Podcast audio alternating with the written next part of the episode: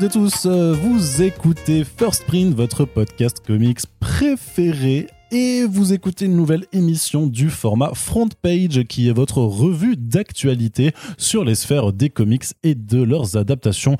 Que s'est-il passé de truculent ces derniers jours dans le monde de la bande dessinée américaine? Eh bien, il s'en est passé des choses. Oh là là, j'ai envie de dire, on va se prendre une bière, on va se poser au comptoir et on va faire. Bah alors, Corentin, t'as entendu dire ce qui s'est passé l'autre jour Oui, Guillaume. Eh ben, eh ben, dis donc, salut Corentin, tu vas bien? Oui, et toi Arnaud? Ça, ça va très Hein? bien, écoute, nous sommes, nous sommes en forme, euh, a priori, euh, nous, nous sommes en forme. Bah oui. Quand il fait beau comme ça, en plus. en forme de quoi? Je Oh ne là le sais pas. là, je ne le sais festival. pas. Festival de blagues. Arnaud au Club Med, euh, voilà, animateur.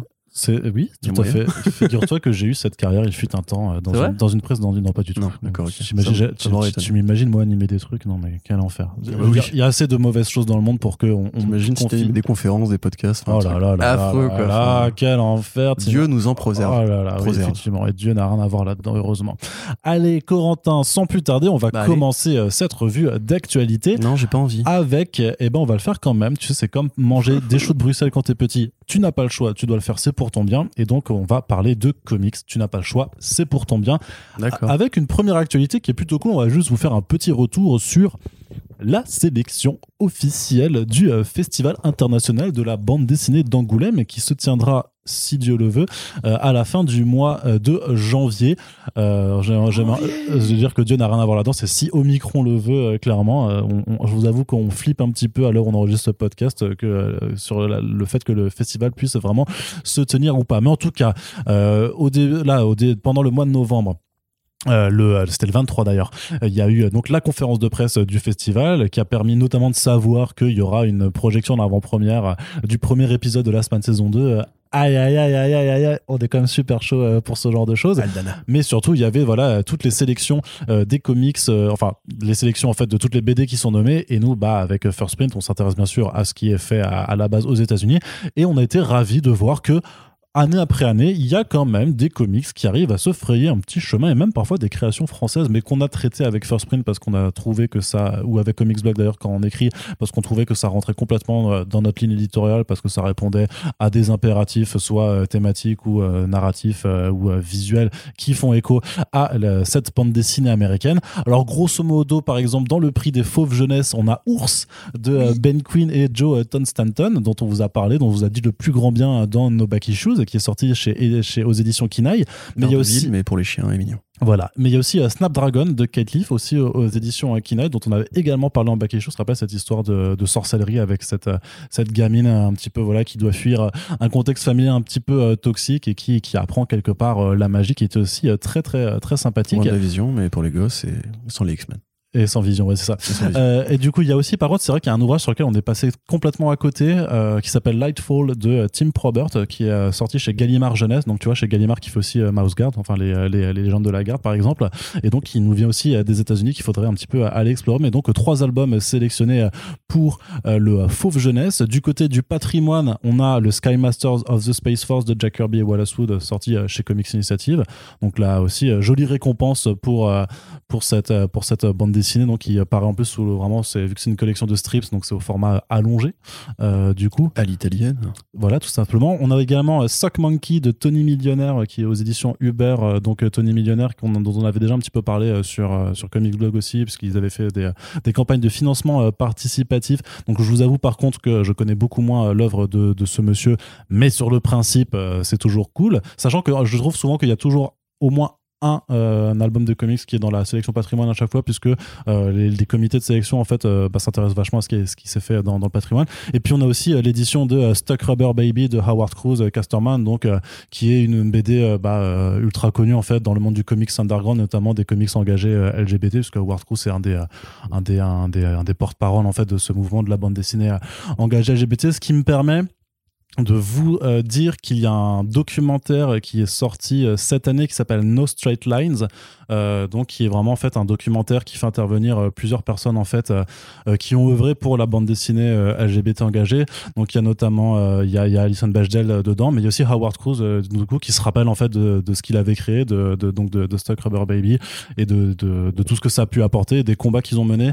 Donc moi je l'ai vu parce qu'il y avait un festival du film lesbien en fait à Paris au mois d'octobre. Donc il y avait une projection et euh, et euh, une amie qui est engagée là-dedans en fait m'avait dit ah bah tiens ça peut t'intéresser ça parle de comics. Et effectivement c'était vachement bien. Je sais pas s'il sera rediffusé quelque part en, festival ou pas mais euh, peut-être et euh, il est pas disponible par contre par des voies détournées non plus. Mais voilà c'est un super documentaire donc je profite juste de, ça pour pour vous en parler. Ensuite on continue avec d'autres titres qu'on a dont on a beaucoup parlé et parfois depuis de nombreuses années dans la sélection fauve Polar SNCF un certain Reckless de Dead Brubaker et Sean Phillips bon, tout simplement. voilà, donc euh, Cor- voilà, dit. Corentin a un air suffisant là-dessus Voilà. en disant mais oui, bah, c'est T'as dit Brubaker ou Brubaker Non, j'ai dit Brubaker. Ah merde. Et aussi, et aussi, et c'est là où euh, là je, je, je, je- je vais faire l'air suffisant à Corentin. Goodnight Paradise donc de Joshua Dysart et Alberto Ponticelli, donc euh, publié chez TKO aux États-Unis et euh, arrivé en VF cette année chez Panini Comics, et qui est quand même un bouquin dont, si vous nous écoutez depuis l'époque, enfin depuis plusieurs années, vous savez que je vous en ai rabattu les oreilles depuis trois ans, bientôt quatre maintenant. Rebattu. rabattu. Non, rebattu les oreilles. Rebattu les oreilles Ouais, c'est Écoute, rebattre les oreilles par rabattre. Parce que rebattre les oreilles, c'est tu fais, C'est ça, ça a pas de Peut-être que je vais chez les gens et que je leur rabats les oreilles. tu vois, c'est- du coup, c'est- c'est très pénible. C'est Bah très oui, c'est pénible. bizarre, arrête de faire ça. ouais.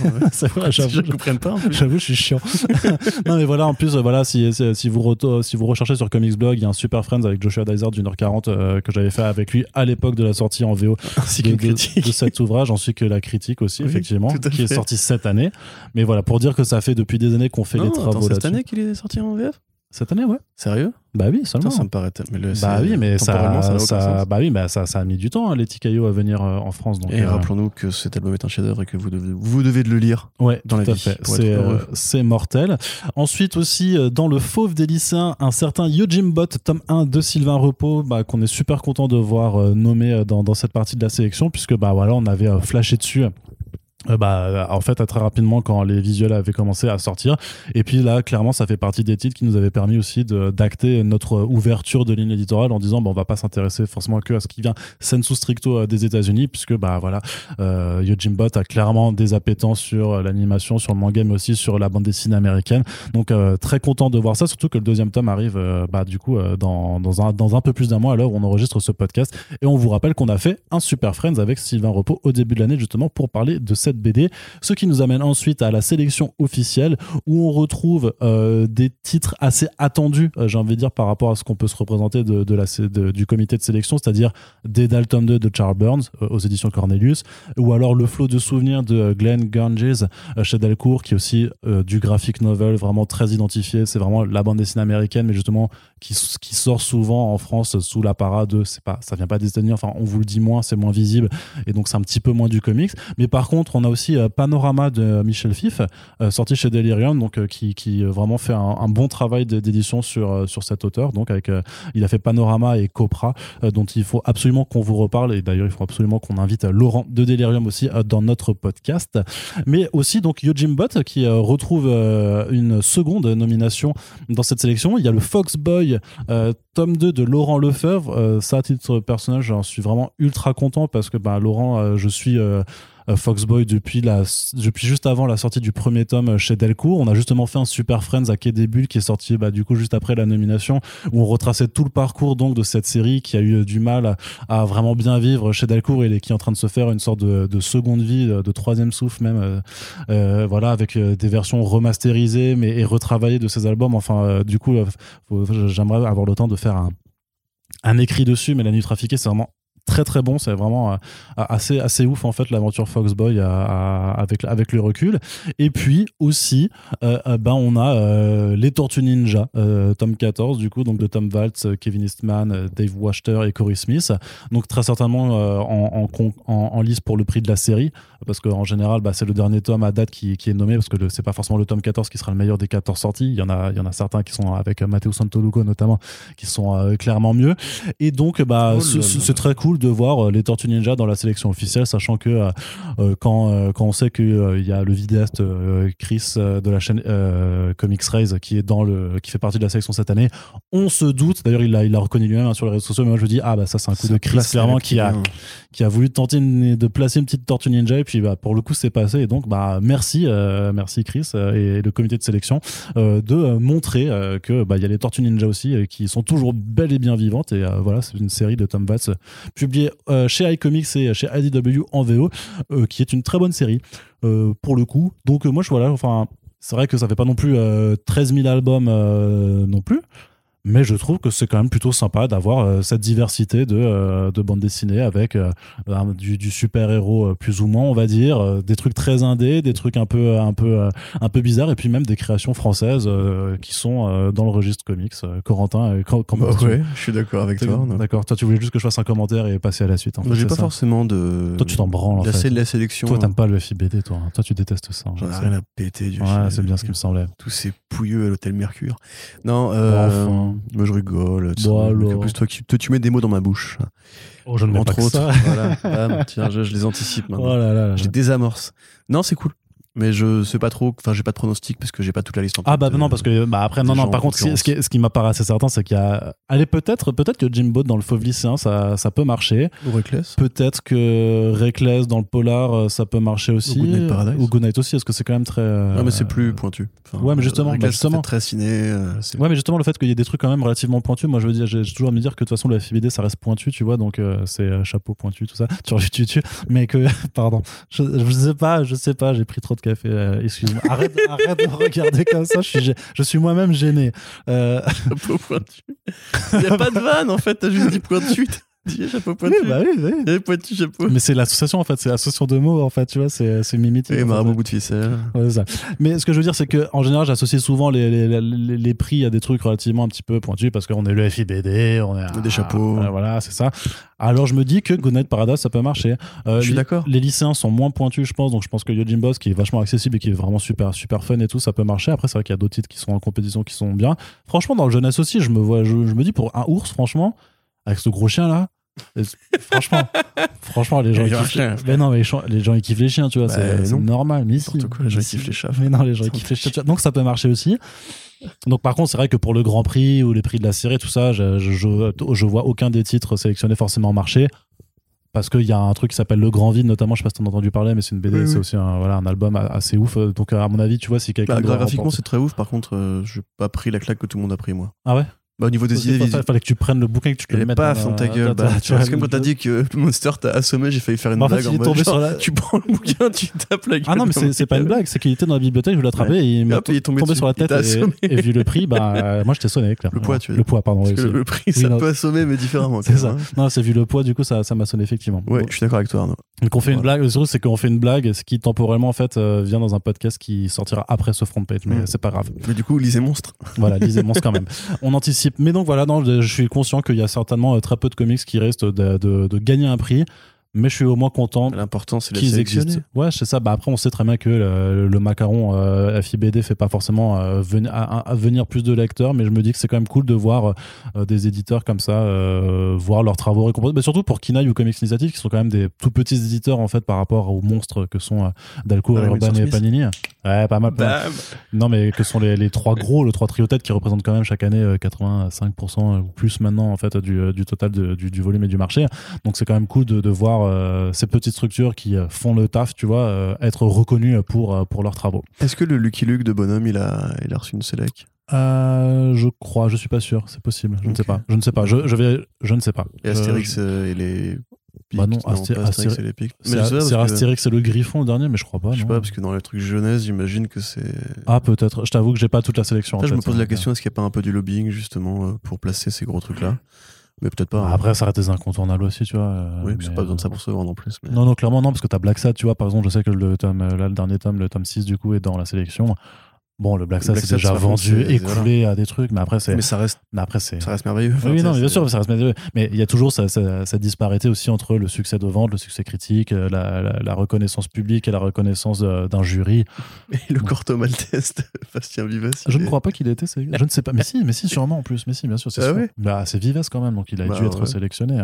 Ouais. Enfin bon, voilà. Oui, voilà. Hein C'est cool. bah, c'est super. Donc les résultats, ça tombera au FIBD à la fin du mois de janvier. On espère pouvoir y être. Si on y est et qu'il y a des invités, ben, euh, vous pouvez être garanti que le mois de février, vous allez être encore euh, de une nouvelle fois submergé de podcasts. Euh, Super Friends, comme ça a été un petit peu là au, au sortir de, de Quai des Bulles en ce mois de, de novembre passé. On passe à la suite, Corentin, avec quelques annonces du côté de la VF. Et on commence, enfin avant de passer à la VF, d'ailleurs, on va, je vais même intervertir l'ordre du news avec quand même ce projet plutôt rigolo. Euh, Batman Gotham Adventures. Euh, qui est donc euh, Gotham City Adventures, qui est ce projet euh, d'immense escape game à venir dans la ville de Paris, dans un lieu encore tenu secret. Donc, on nous promet un, espace immersif de euh, 3000 mètres carrés au total, avec trois salles différentes qui permettront donc de faire voilà, de, l'escape game très immersif, c'est-à-dire immersif dans le sens où il y aura aussi des comédiens vraiment recrutés, c'est-à-dire que c'est pas juste des salles avec des, des cadenas, des codes et des, des balances avec des trucs à peser, mais que devrait y avoir vraiment un travail de mise en scène euh, et euh, justement de- d'implication un peu plus importante avec des gens grimés euh, en Riddler, en Joker, en je ne sais pas quoi. euh, en, ce genre de choses. Voilà. c'est- C'est fait par une société qui s'appelle Dama Dreams, euh, qui est experte dans, dans l'escape game, qui a dé- dé- déjà déjà d'ailleurs déjà fait en fait de l'association de licence en faisant un escape game euh, avec euh, la série euh, Le Bureau des légendes de Canal+.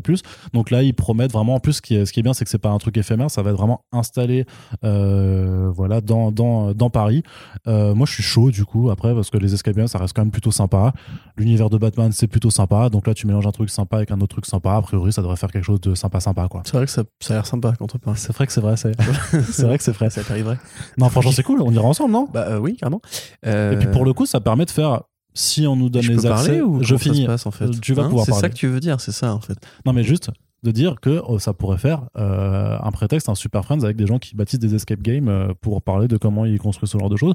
Ça reste Ah, un tout est truc. euh, podcast en fait du coup. Hein Tout est podcast en fait. tout est podcast. Exactement. Tout est podcast. Tu sais, à partir du moment, à partir, bah, à partir du moment, à partir du moment où je sais pas quelqu'un, je sais pas, ferait des des sets de cuisine Batman, moi je vais les voir avec un podcast. Je fais bah, Mm. alors les sets de cuisine, comment ça se passe dans ce milieu et tout ça. Bah, moi, disons, s'il m'offre un set de cuisine, en échange, je veux bien entendre un mec parler de set de cuisine pendant deux heures, mais c'est autrement non. Non, ah Tu si, vois, moi, ça enfin, un set de cuisine Batman, là, Ah, pour c'est le coup. c'est- je- le niveau de curiosité qui nous, dé- qui nous sépare tous les deux, euh, Corentin. Non, mais ouais, pourquoi pas. Après, j'ai du mal à voir le business model à terme, puisque Bah, ça bah, un escape payant. game, en fait, tu sais très bien comment ça marche. Tu le fais une fois, tu le fais une deuxième fois, tu fais toutes les salles de escape game, après, tu t'arrêtes, et du coup, si c'est pas Tu peux faire des saisons, bah tu peux faire des saisons quand même. Je Bah, pense, faudra voir. Faudra voir. Après, le, le principe même d'un escape game Batman, c'est logique, puisque bah, le Riddler, il construit des pièges.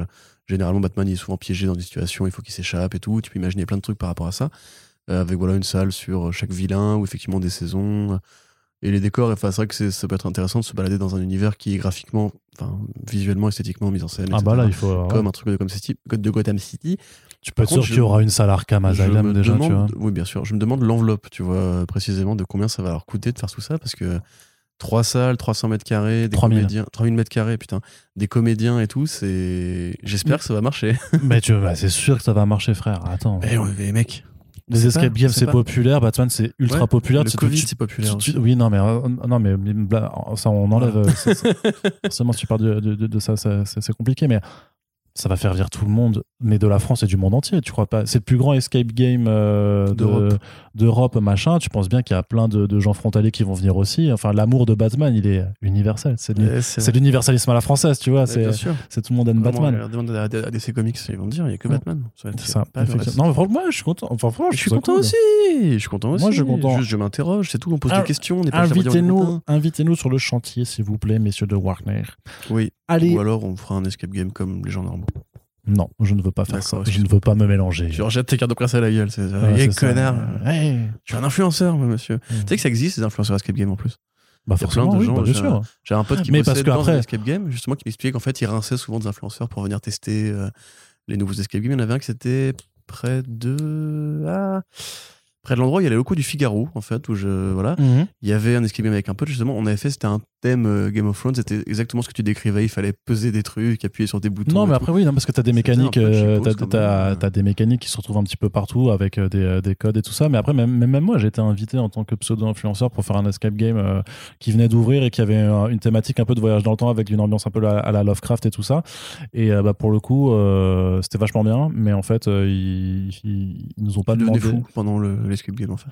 Hmm tu, tu devenais fou. Tu, il y a le, qui apparaissait. Tu Non, le en fait, t'avais un fou. énorme poulpe qui t'arrive dans la pièce voilà. il faut le buter, quoi. C'est ça. Après, c'est la fin du monde. En quoi. fait, Ouais, tu, réussis pas l'escape game, en fait, Cthulhu sort de la pièce. C'est ça. Ça, pour le coup, c'est un challenge, tu vois. Si, tu loupes le truc, euh, la- le monde disparaît, donc c'est quand même compliqué. Donc euh, je vous en reparlerai d'ailleurs prochainement, euh, mais euh, on n'a pas encore eu le go parce qu'ils étaient pas encore prêts, je sais pas quoi, pour leur com. Donc voilà, mais de toute façon, je me sens pas forcément très influenceur euh, non plus quoi genre Eh, mais t'en ouais. fais, fais souvent des escape games? Non non en plus j'en fais pas Moi, souvent tu vois après c'était plus pour le côté Lovecraft et pour dire l'ambiance était cool la mise en scène c'était bien travaillé tout ça c'était vraiment plutôt sympa à faire il y avait des vrais délires avec euh, il y avait un truc tu vois par exemple avec une fenêtre où euh, t'as t'as un, personnage qui apparaît euh, à intervalles réguliers. Il faut vraiment noter les gestes qu'il fait et retenir sa chorégraphie parce que ça correspond à un code que tu trouves inscrit derrière un piano et quand tu le fais, ça. ça... Mhm. Non, c'était assez poussé, mine de rien. Tu vois, on a un petit, dans- on a un petit peu pareil, galéré. Dans le quoi. deuxième que j'avais fait, il y avait une mélodie qui passait en boucle. Et en fait, il fallait comprendre que la mélodie, si tu reconnaissais, alors moi je pouvais pas tout, toi, t'aurais peut-être pu le faire. Il y avait une guitare dans la pièce. Et en fait, Ah oui, bah ouais. au bas de la guitare, si tu regardais sur chaque corde, du coup, do, ré, mi, sol, lol, si, mi, moi je sais pas quoi, Ouais. t'avais écrit en fait un code. Et en fait, la mélodie, bah du coup, donnait le code dans l'ordre.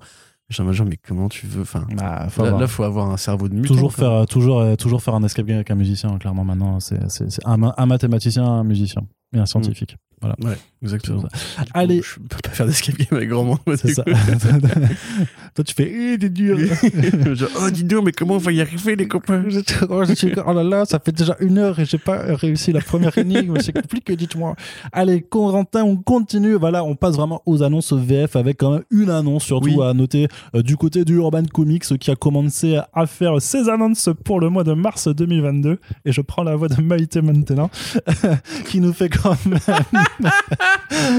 Batman Terre 1, tome 3 de Geoff Jones et Gary Frank, Oh qui arrive enfin. Ah Six ans après le tome 2. Oh C'est long. Oui. C'est long d'attente quand même. hein. Tout à fait, mais après, euh, c'est c'est Geoff Jones, hein, j'ai envie de te dire, trois Jokers, combien de temps il a mis, Doomsday Clock, combien de temps il a mis à le finir. Pour euh, tout, c'est surtout Gary Frank en fait. Enfin, pour moi, le problème, c'est pas Geoff Ouais, Jones, bah, c'est ses fait, artistes. hein. On avait commencé à avoir des planches euh, assez tôt de ce truc-là. Après, on Puis il sait s'est mis sur d'autres trucs quoi. la, la ligne Terre 1, Earth One avait, euh, avait déjà vachement pris la flotte euh, après Batman Terre 1, tome 2.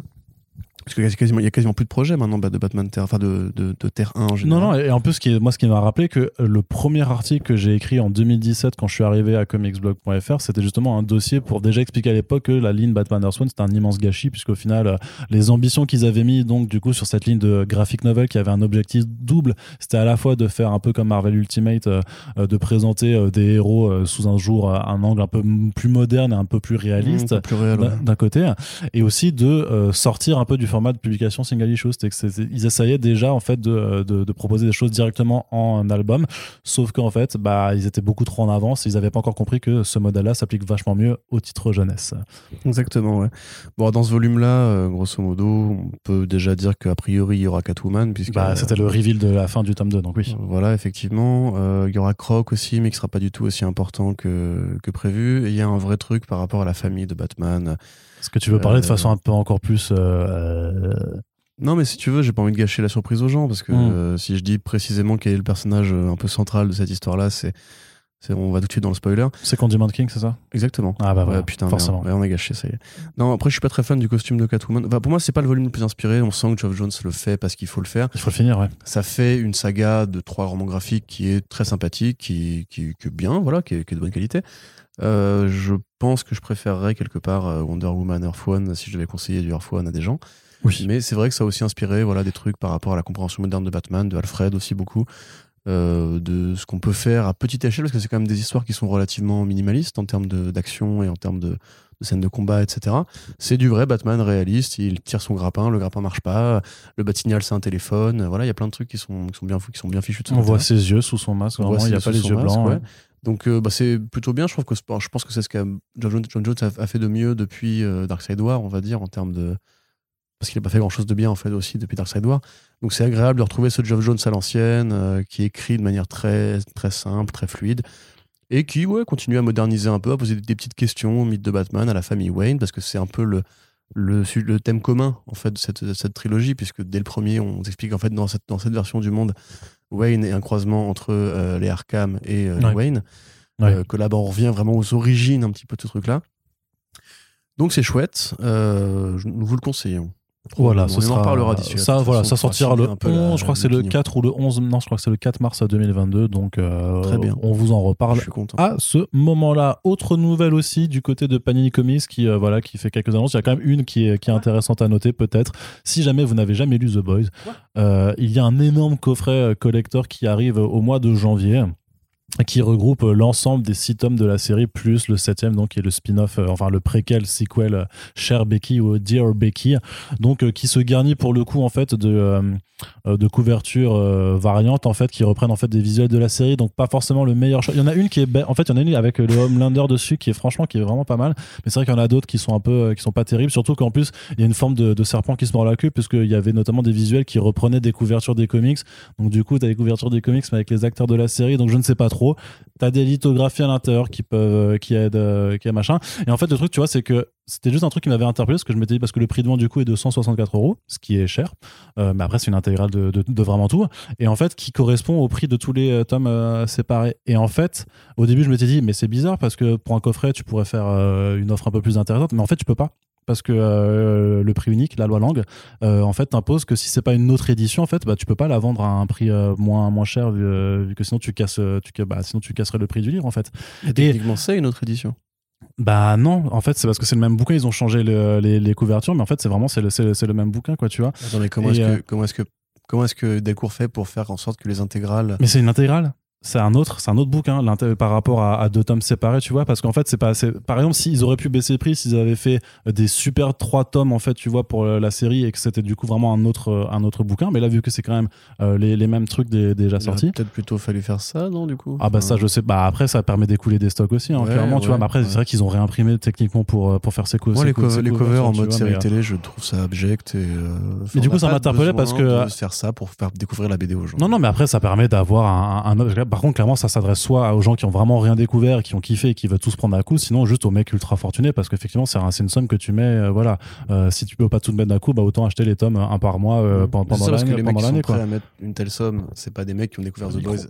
C'est pas des mecs qui ont découvert The Boys via la série télé. Généralement, les, les gens normaux Ouais. qui achètent des comics en pack à 160 balles. euh, Bah après ça dépend tu vois cadeau, bah, ça- ça- peut-être. ouais ou pour- bah non parce que du coup enfin bah à la base il était prévu pour euh, je sais qu'il avait été listé sur les sites revendeurs euh, pour novembre donc a priori oui ça devait clairement être un truc à offrir à, à Noël sauf que bah crise du papier euh, des cartons euh, pénurie de livreurs tout ça euh, fait que ça a été reporté mais par contre c'est vrai tu vois parce que moi je voulais me prendre notamment il y avait il y a d'autres coffrets qui sont sortis comme ça notamment t'as un coffret One Piece en fait avec les 12 premiers euh, albums et en fait, j'ai vé- j'ai vérifié aussi au terme du prix et tout ça. Bah, c'est en fait, oui, effectivement, c'est la même chose. Ça, ça coûte autant que de s'acheter les 12, euh, les 12 bouquins séparément. Donc, en fait, l'avantage, c'est juste que techniquement, tu as l'emballage du coffret et quelques bonus parfois qui, qui viennent avec. Mais en fait, les, les, les coffrets ne sont pas forcément à l'avantage. c'est c'est mince hein, comme avantage.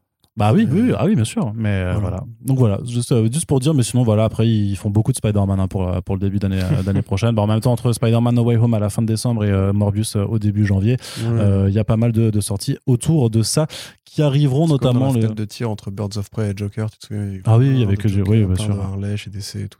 Et là maintenant avec entre Fatigant. entre The Batman et euh, et et il y a tellement de Batman alors que Ah oui, mais non, mais après Batman. je sais il y c'est la il y blague pas- c'est Ah, la blague Mais, tu vois, elle était pas mal. Parce que Eh. je me suis fait avoir. eh oui tu es Parce que la réalité dépasse la fiction humoristique. qui l'eût cru? Et l'eût-tu cru allez du du côté publicité aujourd'hui. Du côté de Chapeau Delcourt, pointu. de Delcourt, de Delcourt, on a une autre annonce qui, qui nous est parvenue récemment. C'est pour le mois d'avril prochain. C'est une intégrale du Fathom de Michael Turner.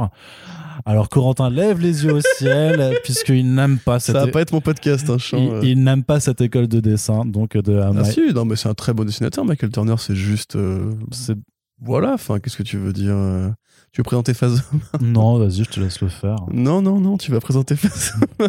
Mais je l'ai pas lu moi Phasm justement parce que c'était sorti à la base en fait c'est les en, en gros c'est 14 c'est 14 numéros plus le numéro euh, de preview plus le numéro 1,5 ou le numéro 0 en gros c'est l'ensemble des épisodes qui ont été vraiment écrits et dessinés par Michael Turner parce que Phasm après c'est une série qui a continué bien longtemps euh, après alors qui était euh, d'abord écrite et dessinée par quelqu'un d'autre puis après qui a été juste reprise par d'autres équipes créatives puisque Michael Mhm. Turner c'est un dessinateur qui nous a quitté hélas en 2008 euh, je crois. Après avoir Euh, laissé Jason Fabok pour poursuivre son œuvre. Il y avait Jonathan Tabok euh, dessus. Il me semble que c'est un élève de Michael Turner. D'accord, ok, d'accord. Il me semble. hein. Mais, mais Vous pour le coup, je peux- je avec une- euh, une ceinture. Voilà. Donc, euh, donc Michael Turner qui avait fait Phasm à la base donc chez euh, Top Cow, donc euh, chez chez Mm. Image Comics, euh, à cette époque vraiment de, de, de- vraiment époque emblématique, enfin représentative, j'allais dire emblématique, mais représentative vraiment de ce que c'était le dessin, une certaine forme du dessin un peu à la soft porn en fait de, du, du, du comics indépendant, euh, notamment chez Top Cow, qui a vu aussi des titres comme c'est quoi, c'est Darkness, Witchblade aussi, qui viennent de, de, de Michael Turner. en tout cas pour pour euh, Witchblade, si je, je sais pas si The Darkness c'est c'est lui ou pas. Quoi? Michael Turner? Ouais. Non, c'est Marc Sylvestre. Non, c'est c'est ça, c'est ça. Et donc, euh, ben voilà, c'est une série où grosso modo euh, un navire euh, réapparaît dans la baie de euh, San Francisco, je crois, ou San Diego, Mhm. en fait, avec euh, son équipage qui est qui est là, alors qu'il avait disparu depuis deux ans, dix ans. Et là, en fait, on a donc la jeune Aspen qui est présente aussi, qu'on sait pas trop d'où elle vient parce qu'elle n'était pas sur le bateau lorsqu'il avait équipé à la base, et puis donc qui qui va qui a des capacités surnaturelles liées à, à l'eau, en fait, dont on va apprendre qu'elle vient en fait euh, d'une peuplade aquatique qui vit euh, sous euh, les océans, parce qu'en fait, il y a deux mondes, il y a le monde de la surface et le monde d'en dessous. Et euh, ça été, c'est des épisodes qui avaient été publiés à la base dans une revue, euh, dans une revue Fathom, euh, qui était éditée par euh, les éditions Semic. Et donc depuis, c'est vrai que Delcourt avait déjà fait des travaux de réédition des titres Fathom avec un cycle Fathom Origin en fait qui reprenait justement ce volume 1 avec les, les, les 14 numéros dont il est question, et puis un second cycle Fathom qui reprenait bah, la, la suite de la série où Turner était juste à l'écriture, sachant en fait qu'il avait abandonné le dessin à- parce qu'il avait déjà ses problèmes de santé. En fait, la série a eu des, euh, des problèmes de publication, vraiment des, des rythmes de, publi- de publication euh, super compliqués, euh, puisque ben voilà, parce que Michael Turner avait un cancer et que ça, bah, ça l'empêchait d'être au point là-dessus. Et donc voilà, donc une intégrale qui s'adressera, à mon avis, plutôt vraiment aux nostalgiques, je dirais. À ceux qui, il y en a beaucoup. C'est vrai que moi, c'est pas, j'ai pas grandi avec. hein, du coup, j'étais, je venais à peine de naître quand c'est quand c'est sorti. Et euh, enfin non non, c'était 98, donc euh, j'avais 8 ans. Mais euh, voilà, j'ai pas, je, je, je, je lisais pas les, les sémiques de l'époque. C'est vrai que j'aurais pu. Remarque, peut-être que si j'avais lu les sémiques à l'époque, peut-être que je ferais partie de, de, de ces méga fans de, de Turner, de Top Cow et tout ça. Cela dit, j'adore euh, The Darkness, tu vois, et, et Witchblade aussi, j'aime, je kiffe. Donc euh, ça dépend des goûts, mais euh, c'est plutôt cool en tout cas de quand même re- reproposer parce que c'est vrai que l'édition de, de, de Fathom d'avant de, de chez Delcourt, elle, commence à dater et je sais pas si tout est vraiment disponible. Donc là, a priori, tu as quand même un peu ce côté. Créa en auteur en fait c'est vraiment c'est le Fathom de Michael Turner tu vois qui est en fait repris de euh, d'une édition d'un énorme d'un énorme omnibus euh, qui a été publié chez Aspen Comics euh, qui est donc la maison d'édition qui s'est bâtie en fait justement dont le nom est le nom de l'héroïne de, de Fathom et en fait où ils ont pris vraiment tout ce qu'a fait Michael Turner c'est-à-dire qu'il y a donc il y a Fathom il y a Soulfire et t'as le troisième dont je me rappelle jamais du nom mais grosso modo ils ont repris tous les trois ensemble. Donc là en fait grosso modo Delcourt extrait la, la partie Fathom ça empêche pas peut-être qu'ils feront aussi une intégrale Soulfire euh, plus tard euh, si euh, ce volume-là est bien accueilli. Corentin, du coup. Il faut vraiment que j'en parle en fait. non, d'accord, je, je t'empêche pas. Moi, je veux juste. Non, mais c'est juste, enfin, grosso modo. je sais que toi, tu n'aimes pas ça. C'est voilà. vraiment, c'est très beau. hein. Je veux dire, Michael Turner, c'est très bien ce qu'il fait et tout. Euh, tu, tu dis, bon, comics soft porn et compagnie, c'est pas exactement le cas. Enfin, la, vérité, donc Fabok, oui, Ah, mais- c'est très- bah, comme Witchblade, tu vois, c'était quand même très sexy et pour pas, pour, c'était gra- et gratos dans, dans, ce- dans ce sens-là, tu vois. oui, oui, oui, mais après, là, on est plus sur un truc qui est, qui est lié euh, à la biologie marine, on va dire. Donc, c'est plus logique d'avoir des nanas en, en maillot de bain et des sirènes euh, qui se baladent dans le truc avec l'espèce des blues et tout. Non, moi, c'est juste que c'est une saga à laquelle je comprends, enfin, je comprends pas vraiment l'intérêt euh, au-delà justement du dessin. Et euh, enfin, la légende de Michael Turner, je la comprends parce que c'est un dessinateur immense, mais le fait d'être fan d'un univers qui, à mon sens, est quand même très très creux. euh, juste pour ça, bah, tu vois, c'est du Aquaman, quoi. C'est. Il y avait d'ailleurs a priori un projet de reboot au cinéma de ce truc-là. Oui, Fathom, mais, euh, Ouais, on, en, on parlait même euh, il y, a, il y a un an ou deux, on en avait reparlé par que ça, un- que ça revenait. Marvel Studio Ouais, qui voulait ouais. faire un univers partagé avec ça et tout. Ouais, c'est ça, ouais. Euh, peut-être que maintenant que le succès, le succès de Aquaman a débloqué peut-être des, peut-être des trucs, on sait pas. Ouais. Mais sinon, ouais, d'ailleurs, la légende veut, euh, pour l'anecdote, que James Cameron, à l'époque euh, où il avait fait Titanic, euh, avait lu en fait Phasm et était intéressé pour en faire un film. Et qu'en découvrant les bandes dessinées de, euh, de Michael Turner, il avait il est tombé sur la collaboration euh, inachevée entre Michael Turner et Geoff Jones pour le projet Echo, qui aurait servi de base à la mythologie de Avatar ensuite. D'ailleurs, si vous regardez Mhm. effectivement les constructions des ailes et des créatures de Michael Turner, il y a effectivement beaucoup de ça qui se retrouve dans Avatar. Voilà, c'est pour vous donner un, peu envie du coup. Mais sinon, ouais, non, moi je, je, je comprends pas trop le, le délire. Très bien. Mais ce n'est que moi, je ne juge personne. Amusez-vous. Tout à fait. Voilà. En tout cas, ça sortira en avril. Euh, alors, effectivement, est-ce qu'on se donnera la peine de vous en reparler si on n'est pas forcément fan? Je ne sais pas. Mais en tout cas, ça, ça aura le mérite d'exister. Moi, j'ai quand même envie parce que je connais pas bien du tout. Du coup, Fazan, je, je ne connais pas même, j'ai envie de dire. Donc, ça, je suis toujours curieux de voir un petit peu euh, pourquoi. euh, Je le respecte. et c'est de voir qu'est-ce qui a marqué en fait cet imaginaire, tu vois en fait, enfin qu'est-ce qui a marqué la, la sphère comics pour que ça reste quand même considéré comme un, un- un monument de- du comics des années 90 quoi. Mais est-ce que c'est considéré comme un monument? Que Ah c'est oui, ah si, une- si, si, si, non non non. Non. sûr que c'est pas plutôt une rareté parce que le talent de Turner a fait que et que en fait les gens qui étaient vraiment fans de Turner se sont accrochés à ça? Moi j'ai vraiment l'impression que quand même tout ce qu'a fait Michael Turner est considéré à... alors peut-être qu'il y a la légende par rapport à son destin tragique, mais quand même enfin non c'est quand même enfin je sais pas. Mais pour moi ça reste quand même dans cette école de nana sexy euh, en, en string de mer etc. Tu vois faut pas faut se rappeler qu'à l'époque aussi, les années 90, c'était une, enfin, c'était une époque du dessinateur roi et, qu'aujourd'hui, justement, qu'on a plutôt repris le pas sur l'écriture, euh, on est quand même maintenant un peu revenu là-dessus. Quoi. Il y a encore des gens qui achètent ça et qui adorent ça.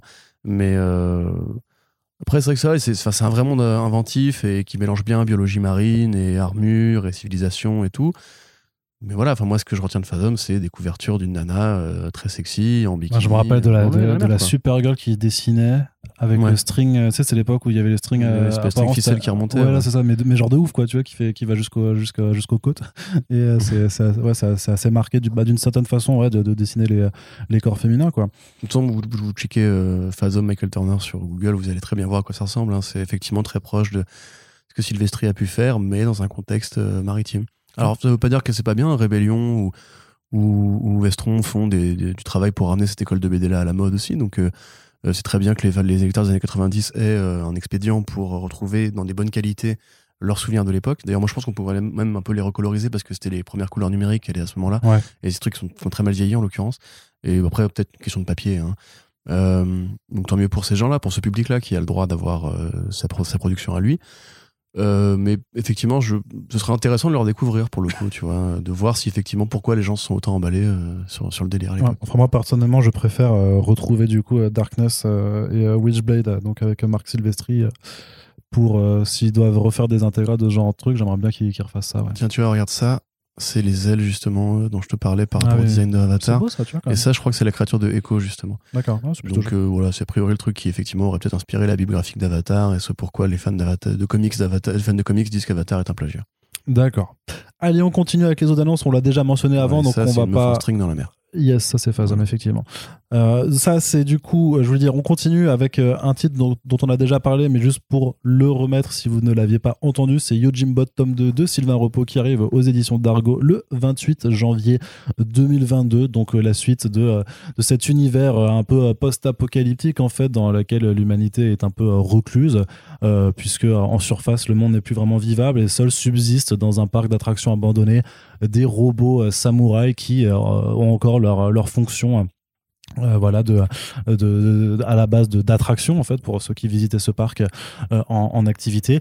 Et donc arrive le moment où le petit héros est en fuite avec son père. Euh, son père hélas meurt. Et du coup un peu à la Lone Wolf Cub le, le jeune héros est pris en charge par le Yojimbot donc ce samouraï ce samouraï robot. Il y a d'autres samouraïs robots qui arrivent par après. Ils sont poursuivis par des méchants. C'est c'est très joli très très joli visuellement. Il y a vraiment un univers graphique et plein plein de références assez assez ouf la mise en scène le découpage de Sylvain Repos c'est euh, franchement c'est une vraie frappe. Il y a une une alors une forme de, de de connaissance euh, en fait sur la suspension des moments dans les scènes d'action notamment où il arrive vraiment à arrêter le temps sur des cases pour vraiment te faire vivre euh, les les coups les, les, échanges de l'âme et tout ça que moi je trouve assez assez phénoménal. C'était vraiment une BD que j'ai vraiment adoré euh, euh, surtout pour une première BD euh, du coup je trouvais que c'était vraiment euh, super fort. Donc effectivement sur l'intrigue on, voulait en savoir plus parce que ça manquait quand même beaucoup de de, de, de- Ça finissait très vite et c'était assez court. Il y avait un premier vilain, un premier vilain à abattre, mais on a même par rapport à l'histoire. mais c'est plus par c'est par les ouais c'est dans le lore et tout ça Mm. ça manquait encore de développement Mais en fait, ça fait ce qu'on a, ça, le Yojimbo Limit, voilà, c'était un côté un peu Westworld. Tu l'as dit ça d'ailleurs, en fait, je suis en train de me dire. non j'ai pas dit, Westworld, ouais, ouais, par peu ça, ouais.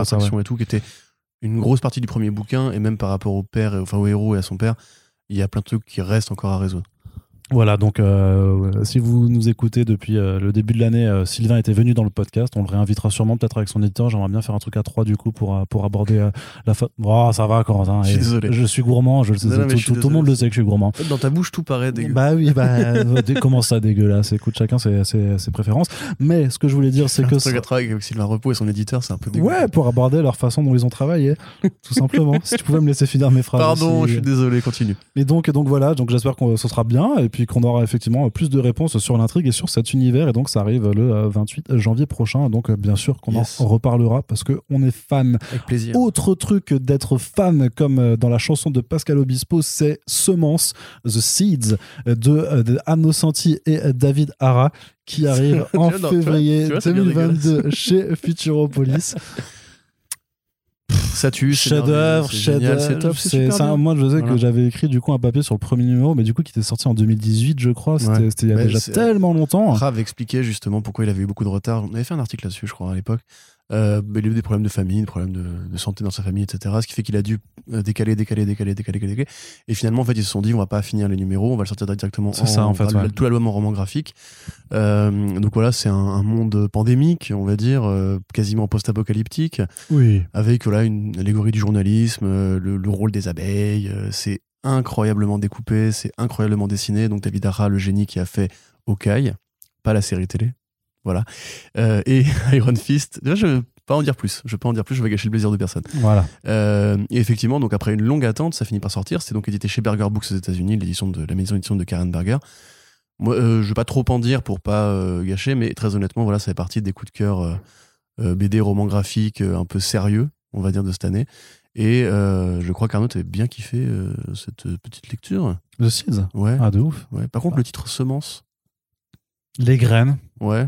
Semence. Bah, je sais pas. bah, Après, c'est ça, c'est le choix de la, de la ça a un traduction, sens tout dans, ça. le, dans le texte. on Ouais, ouais, ouais. de ça, mais euh, parce que semence, du coup, t'imagines un double sens qui, qui en l'occurrence ne. Non, ça, c'est toi et ton esprit grave le. Mais non, mais Arnaud, euh, enfin semence. Mais c'est au pluriel, non, c'est au, au pluriel. euh, Ah, Si- dans ce cas. C'est au pluriel. C'est vrai que si ça avait été euh, vraiment en, en mode semen, en fait, tu vois, là, effectivement, tu aurais pu voir un double sens. Non, là. Mais par contre, ce qui était pour ça, c'est pour ça que moi, ce que j'avais vu euh, depuis déjà trois semaines, David Hara, qui l'avait dit que ça sortait chez Futuropolis.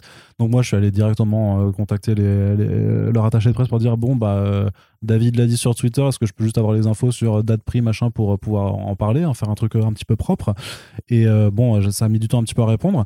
Et du coup, je, je le cherchais en attendant sur. euh, bah, en sur les sites revendeurs et tout ça, parce qu'en général, ça, ça, justement, vu que c'est en février, ça apparaît euh, souvent trois mois à l'avance. Et je le trouvais pas. Mais parce que justement, ils ont adapté le titre en, en français. Donc, The Seeds, en fait, tu trouvais rien. Et puis, tu tapes Semence, effectivement, tu as l'album qui apparaît assez, assez rapidement et qui te permet euh, d'avoir euh, toutes les infos. Mais voilà, on va en vous en reparler aussi en, en février quand ça arrive. Et, Mm. et vous pouvez, vous, enfin, c'est télescopé, quoi. C'est-à-dire qu'il y aura un back issues où à la fin, on dira, ah, putain, dinguerie, c'est incroyable, vas-y, achetez-le, lisez-le, voilà, c'est trop bien, machin, comme ça. Grosso modo. hein. C'est vrai que c'est télescopé. C'est assez, c'est assez Non, on, puis c'est un truc on peut prédire, quoi. Très agréable de lire justement par rapport à toute cette Il y a angoisse. tellement euh, de trucs bien qui sortent l'année prochaine en fait en VF déjà. Tout à c'est fait. cool, toute cette angoisse de fin du monde, cette angoisse euh, de, société, de société très, très, très cadenassée.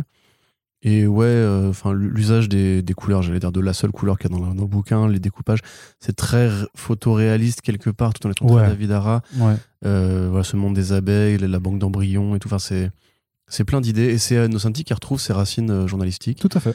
euh, avec justement ouais, une enquête et, et le rôle du journalisme par rapport à, aux vérités qu'on Faut-il faut-il dire la vérité quitte à anéantir l'espoir de- du peuple? Euh, Non, non, non, c'est super intéressant. Ça, Ah, ça, trop bien, achetez-le, putain. ça questionne tellement de trucs. Voilà, on est déjà en train de vous en faire la promo alors que le truc, vous pouvez même pas. Remarque, vous pouvez peut-être le précommander, mais que sur des sites de gens euh, de, de, de boîtes ultra capitalistes pas bien. Donc non, attendez, juste allez-y. Allez-y en librairie pour regarder le format, parce que j'ai l'impression que ce sera un grand format aussi, parce que Futuro- Futuropoulos récemment, là, avec les, les Hardboil et les Shaolin Cowboy, ils font que des, jolis grands formats, donc j'imagine que ça peut être euh, le même travail d'édition euh, dessus à faire, et euh, bah voilà, soutenez Futuro, parce qu'ils font les bails correctement. Allez, on passe du côté de la VO. Que se passe-t-il du côté de la VO Corentin Eh bien, Corentin, savais-tu que la SDCC va revenir en présentiel en bonne et due forme à l'été 2022 À l'heure actuelle, là, au mois de fin de novembre, ils ont fait une édition euh, présentielle, en fait, de rattrapage un petit peu par rapport au Comic Con at Home qu'ils ont dû faire en 2020 et 2021 pendant l'été, qui profondément, je crois, euh, bide en fait parce que Ah, complètement, ouais. je, mais je sais pas en fait parce que j'arrive, j'arrive Bah, pas. moi, j'ai pas vu la moindre euh, truc sortir là-dessus, quoi. Ouais, mais après, c'est parce que ça reste du coup très américano-centré, j'imagine. Mais du coup, ils comptent vraiment à l'été 2022 euh, revenir. Ils ont annoncé leur date et tout ça. Est-ce que toi, tu y crois? Ils ont aussi même annoncé la, la, la WonderCon pour avril à Anaheim. Donc, je sais pas ce que toi, tu penses que. Tu sais, à, force de dire, euh, ça c'est c'est pareil, quand on avait parlé en, en début d'année de la possibilité de refaire des conventions en présentiel à la rentrée euh, en France et tout, et Techniquement, il y a eu Paris Manga. mais hein. D'ici là, c'est bon, il y aura eu des vaccins, on sera tranquille. Il y a eu qu'à début et il y a eu Paris Manga, hein, techniquement. Oui, non, et, et plein d'autres Mais- festivals de mais, province. là. enfin, Enfin, tu vois, je sais pas comment dire. euh, là, on est toujours dans. C'est comme l'année dernière. Il y a toujours une sorte de reflux où là, tu te dis ah c'est bon, ça revient à la Mhm. normale. Et puis après, en fait, hey, variant, variant. Et Mhm. là, moi, je commence un peu à m'inquiéter de, de l'année prochaine, surtout pour l'été. Mais parce que Ah ouais, je- moi, c'est plus l'hiver, là, qui arrive, vraiment hein. à, à fatiguer un peu de ce, de ce monde pandémique. Tu sais, il y, il y y a euh, ce fameux tweet d'un mec qui disait il y aura une pandémie de 2020 à 2024 euh, qui est ressorti, qui avait été écrit en 2018, machin. Ah Et du coup, qui repop, machin, euh, en disant putain, le mec avait tout prévu, je sais pas quoi. Et dit, du coup, 2000 t'imagines 2024 Ouais. Bah non, mais Oh c'est là là, la possible, flemme, hein. Tu- Bah oui, la un flemme. variant par an, un variant par an et tout. Enfin, bref, du coup, j'ai pas envie de m'emballer. De toute façon, même si ça, si se produit, on sait très bien que les, les grands groupes vont faire euh, sécession. Parce que je Bah pense ça, on que sait pas. Si ça revient en présentiel, moi, c'est la question que je me pose, justement. C'est est-ce qu'ils vont revenir À mon avis, ils vont revenir jouer le jeu. Attends, le relate Non. de la San Diego Comic on Con. Disney ne reviendra pas jouer le jeu. Enfin, c'est- Mais oh. tu sais le fric que ça coûte d'organiser euh, un stand, une présentation, etc. Oui, Ils mais tout mec, faire là- en démat avec des fonds verts pourris et tout. Non, non, mais non, mais attends, c'est quand même pas, c'est quand même pas la même chose de faire venir, euh, excuse-moi, euh, Andrew Garfield et Tobey. Maguire qui feront la nouvelle trilogie Spider-Man avec Tom Holland, hein Mais on est déjà Wink. dans le monde de Death Stranding, mec, ça y est, maintenant. On est prêt pour méta, on vit tous chez nous et on s'est habitué à les voir dans les écrans. Mais non, mais, tu vois bien que non. C'est fini. Mais non, tu. L'humanité a perdu. Alors oui, Voilà. mais euh, Non, mais je sais pas. Enfin, mon avis, au- au-delà de ces prédictions futuristes euh, morbides, euh, le fait est qu'à mon avis, il y a, enfin, le- le Disney précisément, par exemple, euh, n'a plus envie de partager le spotlight, n'a plus envie de faire un effort groupal pour mettre la culture en avant. C'est, euh, ils, pensent d'abord à, à l'intérêt, à leur, intérêt individuel, ou à leurs intérêts individuels au pluriel plutôt même.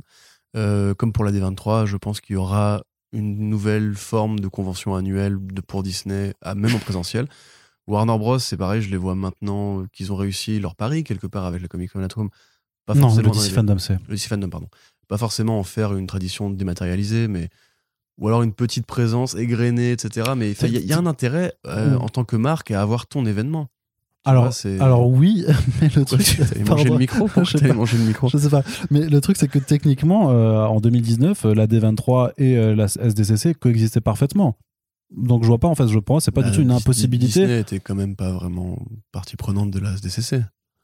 Et puis depuis Ah l'effort. si, 2019, c'était l'édition, j'avais titré l'édito, euh, une édition laissée complètement libre à Marvel Studios, alors ah oui, que non, pendant D'ailleurs, avaient- après, ils avaient beaucoup, beaucoup ça, de trucs. ça, hein. ça dépendait des années, après c'était fluctuant, mais les deux pouvaient coexister euh, tout à fait normalement, donc je vois pas, enfin, je sais pas, enfin, l'ambiance du Hall H, c'est quand même autre chose, enfin, ça, fait- ça fait Ouais, parler toi aussi. avec toi. Ta marque, ta marque justement surplombe les- l'événement. Mais depuis, tu- depuis, depuis la pandémie, j'ai l'impression que chacun fait. Moi je préfère, moi je préfère franchement, moi je préfère quand même avoir une vidéo. Il faudrait juste qu'ils retransmettent toutes leurs conférences en live maintenant. Mais je suis vachement plus déter justement de voir Kevin Feige et sa casquette débarquer dans le Hall Eh, H salut Arnaud. avec va en disant hey les gars on est Marvel Studios on vous nique tous et, et venir avec je sais pas avec Martin Scorsese qui vient réaliser leur nouvel Avengers tu vois les foules en délire Quelle horreur. plutôt que Je me pends. avec Inaritu derrière pour faire le prochain Spider-Man aussi Bien tu sûr, vois Ça, j'y crois, ça. voilà mais mais je, et, euh, et mais je préfère largement avoir ce genre de scène plutôt que juste qu'à Kevin Feige sa casquette de- sur une vidéo YouTube éclatée euh, en faisant euh, nous à Marvel Studios euh, on aime s'engager pour les agriculteurs responsables c'est pour ça qu'on a décidé de faire je sais pas tu vois Mais, Mais c'est- quand même beaucoup. Quelle est la différence avec mais le Day public Mais de Investors Day, il y avait un public. le public non mais le public et la scène le fait que ce soit devant une scène avec des gens que tu l'exaltation du public Day. C'est pareil, de, de- de ton point de vue à mais il n'y avait pas une scène devant un public vidéo. mais il n'y avait pas une scène devant un public Mais il me semble On était- si. Non, mais non. Mais rappelle-toi de l'Investor Day. Il passait devant les caméras, il devait passer devant le truc, mais il y avait pas, il y avait personne. Franchement, pour moi, ça fait pas une différence. Ah, mais si, en euh, termes d'image, mon gars, ça t'a mort Non, à voir. Et puis comment tu fais? Comment tu fais les Attends, attends, attends, non, non. Tu Et ensuite, je te laisse, Ça, je te laisse. Non, ça, tu parler. Non, je Tu me laisses finis, parler, je finis, je te laisse parler. Je te promets, je te promets, je te promets, je te laisse Ah, parler. Mais je te dis, comment est-ce que tu fais? Tes vidéos Hein? de rétrospective que tu diffuses après dans des bandes annonces limite au cinéma cinéma et où tu te fais plaisir si t'as pas justement des images où euh, tu vois les foules en délire, Je prends des où tu de vois. Mais non, mais justement, comment tu fais pour avoir de, de, de, de- justement ce genre d'image si t'as pas euh, Nathalie Portman qui revient sur scène et qui porte le marteau de Thor Comment ce genre d'événement là Tu peux pas le faire sur YouTube juste avec un fond Mais vert. non, mais tu peux le, mais non, mais tu peux le faire dans ta convention à toi. Mais ils vont pas. Mais, mais, mais ça coûte beaucoup trop. Mais alors, dans ce cas, mais alors dans ce cas, si tu parles vraiment de problème d'argent, ça coûte quand même vachement moins cher de juste réserver le Edge pendant deux heures plutôt que de bâtir ta propre putain de convention. Il faut l'animer aussi. Hein. Ça dépend. Il Parce faut l'animer. Si du Bissé goodies, Bouski va pas te mettre des piscines places. de boules euh, partout. C'est toi qui plus, maîtrise hein. le prix de la vente des places éventuelle, tu vois. Et tu Mais- peux. Mais c'est pas ça. Mais Non, mais si tu veux, moi, je- moi, franchement, depuis des années, je rêve, enfin des années très longtemps, je rêve qu'il y ait un E3 à la, euh, à la culture, entre guillemets. C'est-à-dire que t'aies une, une conférence Disney, une conférence Warner, une Bah, c'est conférence ça Netflix, SDCC. au cours d'une nuit, entre guillemets, que tout soit, toi, tout soit télédiffusé comme le 3 et que du coup on soit en mode genre, waouh, ça va être trop bien, festival de Cannes du, du cinéma. Enfin, du- en l'occurrence, non, parce que festival de Cannes du jeu vidéo, c'est le 3, mais, De la pop culture. mais voilà, tu vois, ça, j'en rêve depuis, euh, Ouais. depuis long time. Mais euh, je, c'est pas un choix, mais je suis pas en train, en train de faire ce que j'aime ou ce, ce dont j'ai envie. Je remarque que Disney fait cavalier seul, mais à tous les niveaux. Euh, ils ne, ils mais ne seulement plus depuis la la, pandémie, vraiment, c'est la, la pandémie a forcé le truc. Je suis désolé. Mais la hein, Comic Con euh, Atom, ils étaient pas là. Tu vois, ils Oui, dit, mais parce que euh, justement, ils merde. parce qu'ils s'en foutent d'avoir des vieilles chefs. Franchement, je suis désolé, la Comic Con Atom, les trois quarts des panels, au final, c'était vraiment, c'était, c'était, au final, c'était, c'était juste des gens devant leur Zoom en réunion Zoom, avec parfois même pas le matos vidéo ou le matos audio, donc ça faisait des échanges qui étaient franchement pas audibles et tout ça. Bah, Euh, le- bien le- entendu que Marvel Studios, avec son le- image de marque et avec son image de nous, on fait venir les acteurs, ils soulèvent des marteaux et ça fait hurler 10 000 gens dans une salle, bien sûr qu'ils pas passer de ça à. Euh, salut, euh, ah, attendez, j'ai un problème de connexion sur mon Ouais, Zoom, bon, tu vois, tu- franchement. Tu t'adaptes. hein, euh, Bah oui, bah, ils ils s'adaptent et du coup ils ont fait un truc ultra, le ultra Disney cadré. Plus Day, euh, pardon, c'est c'est de la merde. Bah oui, c'est pas terrible. C'est Non, mais Twitter. c'est. C'est C'est- c'est un post Twitter. Et après, tout, le monde allez sur Disney Plus pour regarder les images pourries tout- futures séries pourries. Mais tout le monde l'a vu que c'était pas ouf ça, tu mais vois. du coup, ils ont accepté de faire ce truc-là. C'est-à-dire qu'ils auraient même pu faire un petit. euh, Mais parce que ça, mais parce que tourner une vidéo sympatoche avec, en, prenant- en prenant 50 figurants qui, qui pourraient applaudir à la fin. C'était possible. Ils ont fait, ils ont fait le choix. c'est fake, ça, c'est un peu. Ils ont fait le choix pour économiser du blé de nous dire hey, la série Agatha House of Darkness, elle arrive, et voilà un logo. Euh, Il y avait rien, il y avait même Bah. pas Catherine Anne qui juste, je sais pas, moi, aurait pu recevoir un colis, ouvrir, et, euh, sortir un poster, un truc qui fasse un peu événement. Franchement, pour moi, Disney se radicalise. On n'est plus dans le Disney de de Bob Iger. hein. Disney se radicalise. Non, mais dans le capitalisme crevard. Euh, on n'est plus à l'époque de Bob attendre Iger, voir on est à l'époque de Bob Chapek, qui maintenant ils économisent sur tout. C'est tout. autre. Je t'ai demandé de faire une news justement. C'est ça là, la news Oui, que tu dois faire sur la nouvelle présidente oui, de après. Bob Chapek justement. Chairman, pas président. Chairman, pardon. C'est. bah, ça que tu dois faire. Tout ça pour dire que. Euh, bah, il y a derrière Netflix avec, le To Doom. Tu vois, ils- Bah, ça s'était éclaté ça aussi. Non, mais, ils, frère. ouais, mais ils prennent leur indépendance. Sauf que Netflix n'a ils jamais de côté. Netflix n'a pas de Edge et ils n'ont pas un univers partagé de films comme. euh, Mais peut-être que t'as raison, mais moi je vois, je- j'ai l'impression que je En vois les cas- groupes faire sécession. Je pense que j'ai pas tort. Oh là là. Wink, wink. Ouais. Ça, c'est vraiment vrai. C'est dans le sujet. C'est Bah, dans le bien sujet. sûr. Allez, du coup, on va parler maintenant de était pointue, hein, cette blague. Ah, toujours. tu tu, tu. Allez. J. Willow Wilson, euh, formidable scénariste derrière la création de euh, Kamala Khan, qui a aussi fait Invisible Kingdom, qui a fait un run de Wonder Woman un petit peu moins bien, euh, sera euh, derrière une série Poison Ivy. Très bien.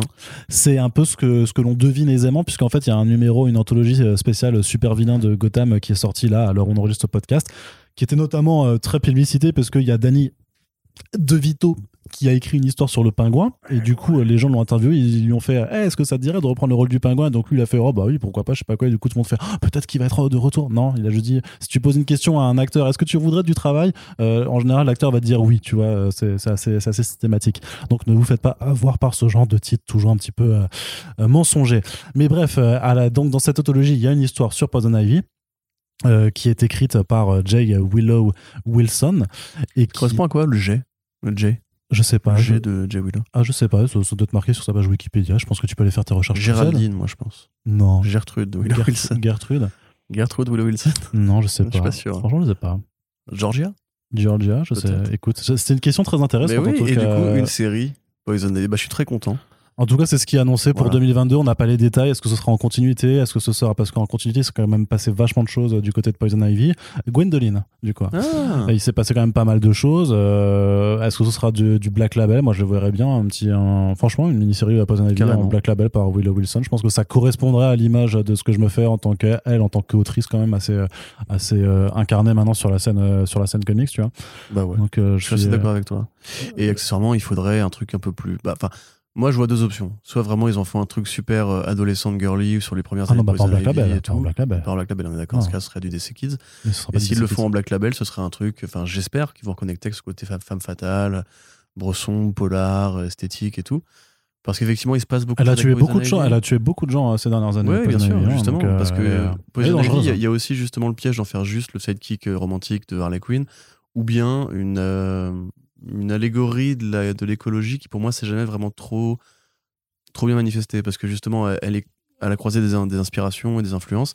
Il y a beaucoup de gens qui pensent que c'est une éco-terroriste, d'autres gens qui Mais pensent que c'est une éco-terroriste. Mais oui, mais c'est une éco-terroriste, mais qui du Elle coup. le revendique re- dans la série oui, animée. mais ça, c'est euh, bah, justement, où elle est bien écrite comme une héroïne, tu vois. C'est Mhm. voilà. Mais c'est pas, c'est pas un mal d'être éco-terroriste. Mais généralement, non, mais généralement dans les BD, quand ils nous font ce point de vue-là, en fait, il y a toujours un truc qui manque.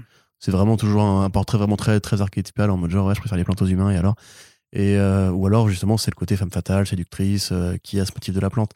Ils ont jamais trop réussi pour moi à, à créer une histoire vraiment ultra marquante avec Poison Ivy parce que bah simplement voilà il manque un il manque un thème euh, fédérateur à tout ça quoi.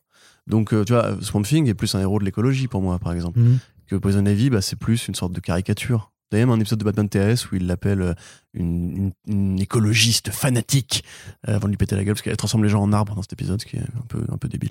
Non, Mais cool. euh, ouais, non, c'est cool. Mais c'est débile. C'est plus important que les, euh, que les humains, les arbres. Et donc, je suis assez impatient de voir ce que Willow Wilson en fera parce que maintenant, effectivement, elle a cette espèce d'image aussi de- d'héroïne plus affirmée grâce aussi à la série Harley Quinn. Donc, il y a plein de possibilités de récits. Mm. Euh, et j'aime bien cette scénariste, donc je suis content. Eh bien, je suis content, moi aussi. Euh, Corentin, est-ce que tu penses que IDW pourrait perdre les licences à G.I. Joe et Transformers? Et est-ce que tu en as quelque chose à foutre? Alors moi, j'en ai pas grand-chose à foutre, mais je pense qu'il y a plein de gens qui en ont des choses à foutre, euh, notamment les gens qui bossent chez IDW. Euh, Ah, pour résumer, donc ça, encore une fois, comme on vient de le dire, l'espèce de fausse Comic-Con, de Fomicon euh, de San Diego, qui du coup avait été très déserté en éditeur et en annonce, bah, a permis à ce que les artistes qui étaient un peu moins supervisés, qui avaient moins euh, le chaperon euh, pour euh, corriger ce qu'ils disaient en interview ou dans le café du coin, Johnston, qui donc de Bleeding Cool a rencontré pas mal de gens, et le bruit effectivement court que IDW serait un peu en train de, de revoir ses plans parce qu'il pourrait perdre effectivement deux licences des jouets Hasbro. Ou Transformers, les fameuses bagnoles qui se transforment en robots, et G.I. Joe, les fameux soldats, Soldats qui américains, tuent des cobras, enfin, je sais pas compris, mais euh, non, je rigole. euh, des Mais, terroristes. euh, des terroristes, voilà, euh, Cobra. Cobra Commander et Destro. Mais euh, bah, c'est bizarre, à la fois c'est pas forcément surprenant parce qu'on sait qu'IDW s'est vraiment beaucoup endetté pour financer des pilotes de séries télévisées qui d'ailleurs beaucoup n'ont pas abouti, Ouais. euh, à hauteur de plusieurs dizaines de millions. Oui. Sur plusieurs années de suite. Et avec le, le Covid, ils espéraient grosso modo revenir à l'équilibre en 2021, mais forcément cette année est un peu compliquée pour tout le monde. Donc, euh, les licences, ça se paye. Hein, c'est pas, c'est pas genre, allez, on fait des comics, s'il te plaît. Ouais, tiens, voilà ma licence. Non, c'est, euh, je veux faire des comics avec, avec ton argent. Donc, voilà. Il paraît aussi que Hasbro est devenu un peu, euh, Gourmand. un peu gourmand parce qu'il y a des univers qui sont en train d'être réinventés. Parce que les produits Hasbro, bah, ça reste des, ça reste un géant du jouet, hein, simplement. Et peut-être aussi que euh, il y a d'autres euh, gens qui veulent mettre des ronds là-dedans. Peut-être qu'il y a des gens qui ont un, qui ont un portefeuille plus chargé, qui pourraient être tentés maintenant qu'ils sont dans l'expansion d'univers, de franchises et tout. Est-ce que tu penses à, Voilà. à un ami commun qu'on a Je pense à notre bon Chester, parce qu'il aime bien les robots géants vu qu'il est japonais. Euh, et qui aime bien les ninjas puisqu'il est japonais, donc les ninjas, aussi, ouais. Snake Eyes et G.I. Joe. Euh, donc Je pourquoi crois pas qu'il était sur la liste des, des japonais préférés du, euh, du, du Time, tu sais. Mais c'est homme de l'année au Japon, hein. C'est connu ça. Il est arrivé en kimono et tout, bref. Chester Yoshida. Le samouraï à la ceinture, enfin le katana à la ceinture. tu sais qu'on pourra jamais faire une interview avec lui. hein. Non, mais c'est pas grave. Moi, ça me dérange pas. hein. Je pense qu'il finira par sauter de toute façon. Moi, j'avais envie de lui poser des questions. Mais donc, euh, après, voilà, ça c'est juste une spéculation, on ne sait pas. hein. Il y avait aussi des rumeurs comme quoi mon petit poney pouvait peut-être sauter aussi. Bon, ça, j'avoue, j'ai pas trop conscience de, de quel public ça. oui, un poney qui saute. T'es sérieux T'es sérieux Ouais. Mon dieu. Mais ce serait dommage parce que euh, on sait que la Dark Horse va très mal. Enfin, va très mal. Dans les spectatives où il pourrait aller encore plus mal depuis la fin des comics Star Wars, qui était une grosse rentrée d'argent pour eux. Bah, quelque part, Conan il, le il les Barbare. récupère justement à IDW. en Ouais, fait. Donc, c'est euh, les miettes, quoi. C'est une partie. Bah, c'est la partie jeunesse. Eh, Voilà, mieux vaut ça que rien. c'est vrai. Tu préfères quoi? Mieux Tu préfères, tu préfères Est-ce que tu préfères un demi morceau de biscuit ou pas de biscuit du tout? Moi, je pense que tu préfères tu le préfères Venom de 3 whisky. ou le réchauffement climatique Est-ce que tu préfères manger mon caca ou récupérer les comics Star Wars? Tu vois, franchement, ça Ah. va. je, je préfère récupérer les comics Star Bah Wars, voilà, du coup, bah voilà, bah tu vois, ils sont contents. Non mais voilà, tout ça pour dire simplement que euh, IDW pourrait aller encore plus mal. On sait qu'ils ont eu des problèmes au niveau de, du directeur, de directeur éditorial qui est resté 5 jours et qui a été dégagé directement. Ils ont embauché Mark Doyle pour créer, enfin pour travailler pour, sur Ouais. une production originale, probablement parce qu'ils savaient qu'ils allaient pas pouvoir se payer éternellement des licences euh, qui coûtent cher. Bah tant mieux, après, s'ils trouvent le Donc, succès euh, avec des, des gros succès d'indé. Bah, euh, mais si tu perds les Marvel Action, si tu perds les Star Wars Adventures, si après tu perds G.I. Joe Transformers, tu finis par te dire mais qu'est-ce qui va leur rester au niveau Oh, franchise? peut-être qu'il- ouais, mais peut-être que justement, ce sera le temps de se dire Ah, mais en fait, il y a autre chose que la franchise qui existe. Oh, c'est incroyable. Non mais en vrai, c'est ils font ils font des créas originales aussi. c'est qui Oui. Infinite Loop Après, c'est-. Après, vrai qu'ils avaient loupé leur essai euh, imprint euh, très indé avec euh, Shelly Band. ouais, tu ouais, sais, bah, C'était qui euh, Black Crown ouais, qui a pas marché. la gueule. Euh. Et justement, c'est le problème en fait, c'est que moi, je m'en fous des comics à licence, mais ça se vend et ça permet à ces boîtes-là de financer des projets originaux qui où là ils prennent des vrais risques et qui peuvent devenir des franchises potentielles. C'est pareil pour Dark Horse. Dark Horse n'a jamais pas fait de création originale, mais ils avaient besoin des comics de licence pour se financer. Et là, on voit bien que sans, bah, c'est compliqué. Ils Donc, euh, le- le- le- quand les boîtes comme Disney euh, ou comme DC raf- enfin, ravalent une grosse part du marché, il faut que tu aies de la licence pour intéresser le grand public, puisqu'il n'est qui de base ne va pas s'intéresser à une BD originale qui jaillit du néant. Par contre, ils vont lire du comic Star Wars parce que c'est des fans de Star Wars. Moi, je le déplore parce que je trouve que bah, je, je ne lis pas de comics de licence personnellement. Euh, ça m'intéresse peu. Mais voilà, du coup, IDW, s'ils sont mis en danger, euh, c'est potentiellement bah, moins de séries Tortue Ninja, par exemple, parce que c'est, elle coûte de Ouais. l'argent, cette licence-là aussi. Euh, c'est potentiellement moins de création originale, c'est potentiellement euh, des employés en moins, etc. Donc c'est jamais une bonne nouvelle. Quoi qu'on pense des comics Transformers et G.I. Joe, qui sont pas tous mauvais d'ailleurs, hein, Tom Scully en a fait quelques-uns qui sont plutôt bien, qui sont plutôt beaux. Donc voilà, il faudra voir ce que ça donne, mais comme d'habitude, le monde se centralise et les petits rachètent les gros et les petits meurent ensuite. Donc, voilà, voilou, Arnaud, à tes souhaits. Merci beaucoup. On passe à la suite du coup avec euh, justement Tom Batts. Enfin, tu parlais de Tortue Ninja, donc Tom Batts qui rejoint euh, Sophie Campbell pour un projet Tortue Ninja resté secret encore. Bah là, on sait pas grand chose. Elle a Pas du juste tout, on posté tout, un non, visuel avec cool. les tortues qui ont des foulards euh, et pas des, pas des masques. Voilà, euh, Tom Walsh, donc architecte de Tortue Ninja de la période IDW Publishing, le volume 4, si je ne dis pas de bêtises, donc après Mirage et après Image Comics. Euh, voilà, un très bon volume qui actuellement se pour, bah, poursuit sa parution en VO. Valls avait cédé la main à Sophie Campbell euh, après le numéro 100. Elle a notamment participé à la création du personnage de Jenica, la cinquième tortue au masque jaune qui est trop bien et que je l'aime. Et après, bah, il était parti faire d'autres trucs. Euh, Non, elle est toujours sur la série régulière. ah bon? Ah oui, oui, oui, elle continue. hein. Non, mais qui? Sophie Campbell. Non, mais je, Tom Valls était parti faire ah, pardon, je reconnais. Voilà. Non, Non, non, je m'écoutais, pardon. D'où le retour. Parce qu'il Oui, oui, la série régulière, il n'y aura pas de, re- de retour. Euh, voilà, donc on est content de le revoir, mais on ne sait pas trop ce que, ce que ça va donner. A priori, ça se passera plutôt euh, par rapport aux quatre euh, héros, et pas, ce sera pas un spin-off sur un autre personnage. Ce sera pas un reboot non plus, ce ne sera pas lié au- à l'univers du Shredder in Hell, ou, enfin, à cette mythologie-là, ni à, à l'univers des Ronins, enfin du Ronin, donc à voir. On n'en sait pas plus pour le moment. Mais je suis content de le revoir parce que c'est un très bon scénariste. Ouais, très bien. Autre bonne nouvelle aussi sur des retours, c'est euh, Decorum qui aura une suite. Euh, du coup, donc le titre de SF de euh, Jonathan Hickman et Mike Huddleston, d'ailleurs, dont la suite en VF arrivera enfin en mars 2022 chez Urban Comics. Tout ça parce qu'en fait, bah, le huitième numéro a mis énormément de temps à sortir. Il vient à peine de sortir à l'heure où on fait ce podcast. Et justement, euh, c'est Jonathan Hickman qui, par Substack, a révélé qu'il y aura bien une suite. euh, non, c'est pas par Substack, il me semblait que c'était par Dans le numéro. Dans le numéro, en fait. À Ah, la fin du numéro. Mais je crois qu'il en a aussi parlé après sur Substack, c'est pour ça. Mais euh, du coup, qui à la fin donc euh, annonce euh, le titre d'un nouveau volume de, de Decorum qui, ouf, heureusement, ne fera pas que 8 numéros parce que c'était quand même un petit peu l'écueil principal de, ce titre de SS, c'est que ça paraissait vachement court par rapport à tout ce qu'il y avait à raconter dedans. Ouais, donc Decorum, un monde futuriste, space opéra, avec une sorte de, de guilde d'assassins, féminin d'ailleurs en l'occurrence, une jeune nana qui transporte des colis Uber un peu, on va dire, pour un truc un peu underground, etc., qui surprend une scène d'assassinat qu'elle n'aurait pas dû voir, et euh, la, la tueuse à gages La euh, recrute. La recrute parce qu'elle la trouve euh, sympa. S'ensuit tout un truc très compliqué par rapport à la- au créationnisme, par rapport au dieu univers, enfin, originel de l'univers, et à une religion très compliquée, et comme d'habitude avec, avec Hickman, très architecturée, très quadrillée, on sait qui fait quoi, on sait quand arrive tel ou tel événement, etc. Je ne peux malheureusement pas vous dire de quoi sera faite la prochaine série parce que c'est connexe de la fin qui n'est pas encore arrivée en VF, Mais grosso modo, il y aura toujours les deux protagonistes principales et un truc qui va s'intéresser justement à la gestion de l'univers euh, dans un autre contexte. Donc, euh, la première série était super cool, euh, c'est très bien écrit, c'est très bien, c'est surtout très bien dessiné. hein. Ah, c'est incroyable. très bon Hickman, c'est quand même du grand là. Huddleston, qui est donc le mec qui a fait Butcher Baker, Candlestick Maker, non pas du tout, Le Redresseur de Thor, qui était édité chez 619 d'ailleurs en France, qui est un, un artiste euh, peintre numérique, crayon, tout, il, sait tout faire. tout. Fait tout, c'est un, Ouais. c'est un génie, c'est un modéliste, je l'aime. Euh, et donc, bah, a priori, il reviendrait. De toute façon, il est, il est toujours avec Hickman sur, euh, sur Substack, puisqu'il participe aussi à la conception de T3W3M. Donc, bah, c'est une très bonne nouvelle et vivement la suite en français. Ouais. J'ai envie de dire. Bah, au mois de mars, en plus, tu sais qu'ils profitent donc du format urban, donc le, le grand format un peu franco-belge qui permet justement aux planches de Michael Dustin de, bah, de vous casser les rétines, c'est-à-dire que les planches viennent à vos yeux, elles prennent vos rétines, elles vous les brisent et après vous êtes aveugle. Ouais. Tellement c'était incroyable. Du coup, ça, ça donne envie de le lire, ça ou... Bah ouais, ouais, bah oui. Ah, bah, Vous serez aveugle après l'avoir lu, eh les gars. Ouais, mais après, bien, mais vous aurez passé un tellement bon moment que au pire, c'est Oui. le prix à payer. Vos quelque yeux ne vous part, manqueront pas, euh, vous ne reverrez jamais rien d'aussi beau ensuite. Voilà, c'est ça. C'est ça, j'allais dire sauf mon. T'allais dire quoi. T'allais dire quoi vous C'est dites Ça sauf- m'intéresse. Sauf mon cul, c'est bon, ça va. on peut faire des blagues un peu dans ce podcast ou pas Là, on est, au- on est au comptoir. Là, moi, j'ai pris ma, j'ai- Chibou. et j'ai pris ma bière Oh, et j'ai fait, j'ai fait ma blague de cul. Voilà. Voilà. Allez. du coup, Sortez-moi de cet enfer. bienvenue au Envoyez-moi de PMU. l'argent pour que je n'ai plus à travailler avec ce monsieur, s'il vous plaît. First PMU, euh, c'est votre podcast préféré sur le PMU. Oui. Allez, du coup,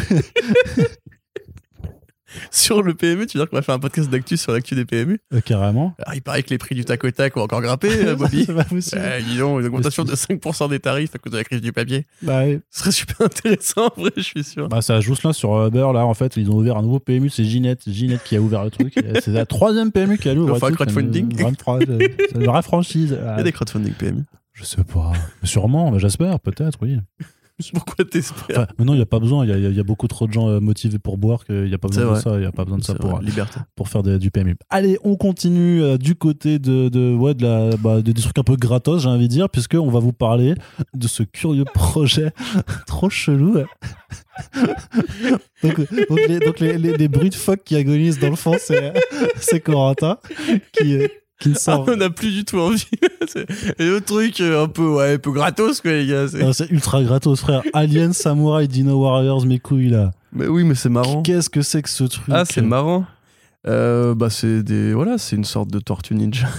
Non, mais c'est complètement, c'est complètement le, le- un, un titre qui rappelle effectivement les euh, Adolescent Radioactive Black Belt Hamsters ou les Pre-Teen Dirty Jean Kung Fu Kangaroos dont tu avais Oh, parlé. tellement bien. Ce titre-là, mon gars, le, juste, le, pas la BD, hein, mais le titre. C'est stupide, ouais, voilà, non, donc, donc tous ces foutages de gueule, tous ces titres en spoof en fait des Tortues Ninja des années 90. Et là donc c'est un projet vraiment de faire donc des, des, des aliens, des dinosaures qui sont aussi des aliens et qui sont des, donc des, des guerriers samouraïs. Euh, donc c'est- piloté par euh, un DJ qui s'appelle Dimitri Vegas. Je sais pas, je, je, je connais. je connais-. Tivaios. Ouais, mais ça c'est son famille. Du coup, c'est il s'appelle euh, Dimitri Vegas quoi. Tu peux chercher sur Spotify. Ouais, ouais. Et c'est aussi euh, euh, piloté par producteur David Uslan et Michael Uslan. Sachant que Michael Uslan, c'est un mec qui bosse notamment euh, chez Warner DC, qui a produit tous les trucs d'ici de ces dernières années, vraiment tous, quoi. Et donc, il est assisté à l'écriture d'Eric Burnham, qui a fait beaucoup de trucs de commande, en fait, euh, notamment des comics Ghostbusters, et avec pas mal de dessinateurs, dont euh, le petit chouchou de Corentin, qui s'appelle Brett Booth, aussi avec euh, Steven Segovia, mais également, également, de façon curieuse, Jim Starlin, qui dit du coup que, enfin, qui a quand même Il dit dans aime bien l'argent. ouais. non, c'est ça, non, dans le communiqué de presse, il dit quand même que depuis la création de, de Drax et Thanos, en fait, limite, c'est le truc qui, qui lui fait plus marrer, quoi. De dire, frère, t'exagères un petit peu quand même, tu vois. Enfin, ça, ah, c'est- bon un délire, très- un bon communicant, très bien ce qu'il fait. ça a l'air d'être un bon, un bon délire un petit peu régressif et tout ça, mais ça a quand même pas l'air très fameux, quoi, cette histoire. Enfin, Enfin, Brett Bouffe, hein, j'ai envie de te dire. Bah, non, mais, non, mais au-delà de Brett Booth, le, pi- le, le projet piloteur, enfin, le, non, le, projet, si, tu prenais vraiment le comme une parodie méta non, mais Ninja. le- caprice d'un DJ de deux producteurs de Cinoche qui se disent vas-y on va faire des dinos aliens Il n'y a pas un but d'en faire une sorte de série animée ou une Bah. connerie dans le genre. Après, le visuel est ma- le- visuel est très, a l'air très, ça va pas se prendre au second degré, ça, mais ça fait très, enfin, ça fait C'est très moche en fait, surtout. Non, mais, mais- il fallait que Corentin dise les bails. Il faut dire qu'il il dise, Non, mais il blague blague à part, le, le visuel il est dégueulasse quoi. C'est quoi ces espèces d'armes laser là? C'est... En plus c'est pas des, c'est pas des samouraïs, il y en a un qui a une hache. T'en as un on Bah, dirait. ils on- ont des armes euh, japonaises quand même. Mais c'est quoi armes, Les haches c'est pas des armes japonaises? C'est une hache. La forme de... Non, par contre, la forme de la lame, machin, si, c'est- des haches que tu retrouves au Japon. Non mais n'importe quoi. c'est pas une hache orient- C'est pas une hache un amalgame euh, honteux. Moi, si j'étais japonais comme Chester Cebulski, euh, je serais vraiment dégoûté. Non, mais blague à part, franchement, c'est- c'est c'est- c'est débile. Enfin, c'est. Bah oui, c'est un peu débile, nul. oui. Mais tu sais, c'est tellement un truc de croutonnard en fait que quand tu le vois arriver, t'es obligé de te marrer. Tu vois, T'as la sauce vinaigrette qui arrive direct tellement c'est des croutons, quoi. Tu vois, tu vois, c'est comme les, les fluorescent black belt hamster là. Tu vois, c'est Hmm, tu, tu vois le truc, tu te dis mais Niquez-vous. je fais de ma gueule. je suis pas con. Enfin, et puis les tortues c'était bien dès le début en fait. C'est tout le monde s'est foutu de la. Enfin, c'est moi qui te foutais de la gueule des tortues qu'ils voulaient, euh, ils voulaient voler Ils de voulaient- l'argent. ouais, ouais, Kevin Eastman et Peter Laird parce que Ouais. en vrai les tortues dès le numéro 1 c'était cool, tu vois. Mm. Que là pour le coup vraiment c'est tellement merdique. Mais je te dis on dirait, tu sais, c'est comme l'époque où il y a eu plein de spoofs des tortues ninja en dessin animé avec les Street Sharks, tu sais, qui étaient des, des requins gang et tout ultra musclés Et euh, c'est de la et c'est- rue. et c'est- et ces kangourous qui faisaient du basket là. Ouais.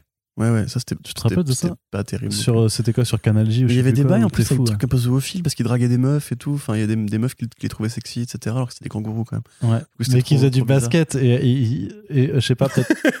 Ils avaient pas fait un partenariat avec Peach, vraiment, avec les brioches Peach, non Il y avait pas un délire comme ça? Euh, T'es sûr que tu confonds pas avec le fait qu'il y avait une mascotte kangourou chez Peach Ah, mais il y a une immersion. Oh, oui, bah, c'est peut-être pour ça alors, du Ouais, coup, effectivement. Ton cerveau a mélangé. Ouais, mon cerveau, raison. mon remarque. cerveau reptilien. Et puis non, après, t'avais quand même les bikers, les bikers Mice from Mars qui là pour le coup étaient quand même assez top. C'était les souris, mon gars, biker. Ah, j'avais, je me rappelle. Ça, c'était esthétiquement, c'était incroyable.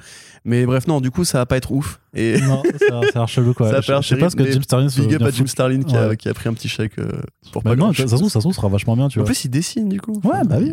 Ça fait longtemps qu'il dessine plus. euh, Mais si, Jim Non, Jim Starlin. Enfin, au niveau du dessin, ça fait un moment, j'ai l'impression, non? Je sais pas, sur ça, c'est les derniers trucs Thanos et tout ça, il dessinait pas? Non, c'était avec Ron Lim, du coup, je crois. donc, Ouais, c'était euh, Ron ça. Lim. Bah ouais, ouais, je sais ouais, pas. ouais. Ouais, je sais pas, écoute. Bon, écoute. hein. Écoute, eh, faut profiter de la vie que tu Mais peux. attends, moi, si j'étais un DJ euh, qui s'appelle Vegas, Ouais. j'étais pété de thunes et j'avais pas de producteur. Mais j'aurais tellement envie de faire, de faire ça, mon gars. Oui, oui, Toi, bah, c'est quoi ton bah, ça- fantasme ultime, Arnaud? Oh, bah, je peux pas le dire dans le podcast. D'accord, ok. Non, non, clairement pas. Ça Bah, m'aurait euh, étonné. bah, là, on, on peut vraiment pas aborder ce genre de sujet sur ces ondes-là. Sinon, faut avoir, tu sais, que je mette le, le parental advisory, euh, machin. ouais. Les gens ne sont pas dupes, pardon. Bah, je les laisse. N'hésitez pas, pas à répondre dans les commentaires. et, euh, laissez, laissez imaginer c'est quoi mon fantasme du coup euh, ultime. Allez, Corentin, avant que ce podcast ne soit condamné euh, par les hautes instances morales, parlons du retour de Witches 2 de Ah. Scott Snyder et Jock qui devrait vraiment pour de vrai cette fois mais si on vous jure ça va le faire attendez je vous, eh, non c'est pas des oui, conneries ça va le faire. pour Halloween 2022 Et tu sais pourquoi? Non Parce qu'il y a des ronds d'Hollywood qui sont venus motiver Monsieur Scott Snyder. ah Sinon, il aurait probablement jamais fait la suite. Mais euh, parce que c'est voilà. donc parce que Mais, l'adaptation avance alors du coup ça motive à faire le deuxième Ah volume bah, complètement, complètement. Après, Snyder, c'est un mec qui a toujours bien aimé créer, des trucs originaux et tout. Mais quand tu vois le traitement qu'il a appliqué à American Vampire en termes de suivi par rapport au, tra- au traitement de Witches, qui à l'époque devait être adapté d'ailleurs par Plan B, euh, la boîte de Brad Pitt, je crois, si je dis pas de bêtises, dès 2014, parce que c'est- ça commence à faire longtemps maintenant. Bah Euh, et il avait dit, oui, on fera une suite et tout. Après, t'avais, t'avais eu Bad, Bad Egg. Euh, Oui. D'ailleurs, tous les Witches sortent à Halloween. C'est toujours assez marrant de se, se dire ça. Bah, en même temps, c'est un truc d'horreur, donc. euh, Mais tu vois, c'est là aussi que tu vois le côté un peu producteur de, de- du, du bon Yes. Scott. Yes, ouais. Euh, donc oui, voilà, Witches, c'est donc un univers d'horreur rural. Arnaud de la folk horror, folk horror. ouais. folk horror, comme automnal, Ya, Euh, avec une sorcière d'ailleurs, enfin des sorcières un peu comme Fi. voilà, comme dans d'autres BD. Mais avec une approche très aussi, voilà, très, euh, très euh, mythe païen, en fait. Ouais, euh, en fait. Snyder racontait quand il était gamin en Pennsylvanie, il allait, se balader, il allait se balader avec son rêve dans la forêt qui, Il avait qui peur, bordait, ouais. euh, qui bordait leur village. Effectivement, ça, ça, lui faisait, ça lui faisait peur. Et souvent, il se trimballait avec des polaroïds et il prenait en photo des, des arbres qui avaient des formes un peu bizarres. Parce que là, on est sur un truc, en gros, bah, voilà, de, de fusion entre. C'est un peu comme dans Stranger Things, tu vois, le côté euh, on prend un humain, on le fout dans un arbre. Ou comme dans Sabrina aussi. Oui. Et c'est toujours assez. Moi, c'est un truc qui vraiment me terrifie. D'être de- euh, fusionné dans un arbre. Ouais. tu, sais, tu peux pas bouger, et puis en plus, t'as la gueule qui, En qui fait, c'est le moment où je t'avoue les- que moi, c'est mon plus gros fantasme, du coup. Ah ouais? Ah, c'est donc ça le truc de ton Ouais, ta série que tu fais. Avec des branches et tout. là. Tu vas te calmer maintenant. tu vas te calmer tout de suite. Reste bien. Donc ouais, une bonne série qui avait en plus une colo de Hollingsworth qui essayait de reproduire ce côté Polaroid avec euh, Mm. des éclats un peu, voilà, parce que le, la photo Polaroid qui fait sur une, une couche de texture qui est particulièrement, euh, qui vieillit très mal et en plus qui capte une lumière très particulière, en fait, souvent fait des éclats et des lens flares qui n'existent pas. Euh, donc ça rendait justement très bien en BD sur le dessin de Jock, qui est un dessin en plus qui était euh, pour le coup assez euh, structuré pas par d'habitude, mais qui avait quand même ces monstres affreux, donc les witches, qui sont pas vraiment des sorcières, c'est vraiment plus des esprits de la forêt qui vont chercher Ah, bah, les c'est gamins. ça, tout. c'est- Donc c'est crado, et c'est bien, et c'est beau, et c'est drôle. Non, c'est pas drôle. Non, c'est pas drôle Tu tout. vois, tu m'écoutais pas. Mais mais ça faisait bien flipper, je trouve. J'ai bien, c'est un de mes titres préférés de Scott Snyder Mm. parce que Joke, parce que la partie graphique. Euh, donc euh, voilà, ça faisait quand même très longtemps. Et effectivement, s'il en parle euh, là, c'est parce que la série télé, qui est en gestation depuis un assez long moment maintenant, euh, a commencé sa production, puisque euh, Ah. enfin, sa pré-production, puisque Mm. Snyder a écrit le pilote. Il a écrit deux épisodes. Jock a été embauché pour faire la, la bible graphique et les designs des personnages Ouais, et les concept art. Donc ils sont impliqués tous les deux. Ah, bah ça se réveille enfin, c'est pas trop tôt. Ouais. On ne sait pas. c'est pas trop tôt, hein, je te le dis, franchement. Le franchement. hein. Mais, mais du coup, voilà, donc ça va se faire. Il a juste dit, enfin, il sait pas quand il pourra annoncer parce qu'il n'y a pas eu de communiqué de presse officiel. Ouais. Je me demande si c'est pas HBO Max. Je préférerais que ce soit HBO Max parce que si c'est Netflix, Netflix plus horreur plus Oh. comics, égal. Mais donc, Ouais, alors que Netflix et horreur, ça fait des bons trucs aussi. Hein, quand Ouais. tu vois One Thing. Mais horreur et comics, ça fait October Faction et, et Umbrella Ouais. Academy. Eh, pardon, que je raconte l'autre truc. Lock and Key. Lock and Key, ouais. Voilà. Non, mais, non, mais Lock and Key, c'est parce qu'il y a des billes avec. euh, ouais, je sais pas. Enfin bref. Je suis chaud. Je suis bah, moi chaud. Je suis On est chaud. euh, content vivement Halloween 2022. Pareil à flipper avec Halloween. euh, Et du coup, on Halloween. continue avec un autre retour du retour du retour. Jeff Lemire qui retrouve encore une fois Dustin Nguyen pour la série Little Monsters. Oui. Et ma foi, on va pas s'en plaindre. On va s'en plaindre. Après, on peut peut-être commencer à se plaindre de la production incroyable de Jeff Lemire qui est partout. est, je crois qu'on parle de Jeff Lemire à chaque Mais podcast. C'est-à-dire que tous les 10 À chaque jours. il- c'est une annonce. c'est ça, c'est-à-dire que tous les 10 jours, il y a une annonce d'un nouveau Jeff Lemire. Bah ouais, là, t'avais sur Substack le machin euh, Flyfish, là, un truc comme ça. T'as eu, bon, Facebook qui est sorti entre temps. T'as son projet avec Andrea Sorrentino de, T'as ses projets de chez, Bonheur Card euh, Mythos. Voilà, t'as bah, ces nouveaux trucs euh, Black Ouais, les Label. nouvelles séries Black Hammer régulièrement, des trucs chez DC Black Comics Label, avec ouais. Green Hill, oui, Bla- Black Label aussi. Euh, et bon, Primordial, qui pareil est annoncé, sorti très, très, peu de temps après. Donc il est partout et nulle part à la fois. Euh, non, il, est, bah, il est juste partout là. non, je sais, c'est une, C'était voilà. une belle formule, mais qui n'avait pas grand sens euh, dans le sens. euh, C'est pour dire que c'était un peu un dieu de l'écriture. Il est partout et nulle part à la fois, c'est une référence biblique. Coco. Oh, Alors, bah, le bah. catéchique. ah bah, moi, je suis athée, moi. hein. Mais je sais, moi aussi. Donc, simplement pour dire, grosso modo, que Jeff Lemire, effectivement, va enfin revenir encore une fois à l'enfance. Un truc qu'il a quitté il y a environ zéro titre pour parler d'une bande de gamins vampires qui ont été transformés il y a très, très, très longtemps. Et euh, un petit peu, voilà, à la Lord of the Flies, à la Les Garçons Sauvages, à la ce que tu veux. Un groupe de gamins qui, euh, bah, piégés dans cette espèce d'enfance permanente, dans cette espèce de candeur permanente, commencent un peu à trouver le temps long, puisque l'humanité a disparu, probablement. euh, voilà, ils, pff, Bon, ils ont sûrement voté à droite. euh, voilà, c'est ça. Probablement, ils ont, ils ont voté Zemmour, probablement, et, et il fallait le faire à ce moment-là pour sauver la France. Mais euh, bref, tout simplement, excuse-moi, je suis désolé. Donc, Arnaud, aide-moi, arrête d'arrêter ton téléphone. Reste avec moi, j'ai besoin que tu me. Si tu Oui. m'écoutes pas, je me perds dans mes, dans mes pensées, en fait. Oui, vas-y. Donc, voilà, c'est un peu comme Peter Pan. Tu vois, c'est un peu les, les, les garçons perdus. Tu vois, ils peuvent pas grandir et tout, et donc c'est chaud, mon pote. Et voilà. Très bien. C'était le pire descriptif de. Non, mais voilà. Donc, des enfants euh, vampires immortels qui vivent en communauté. Il va se passer un truc qui va un peu dissoudre leur groupe. L'humanité a disparu.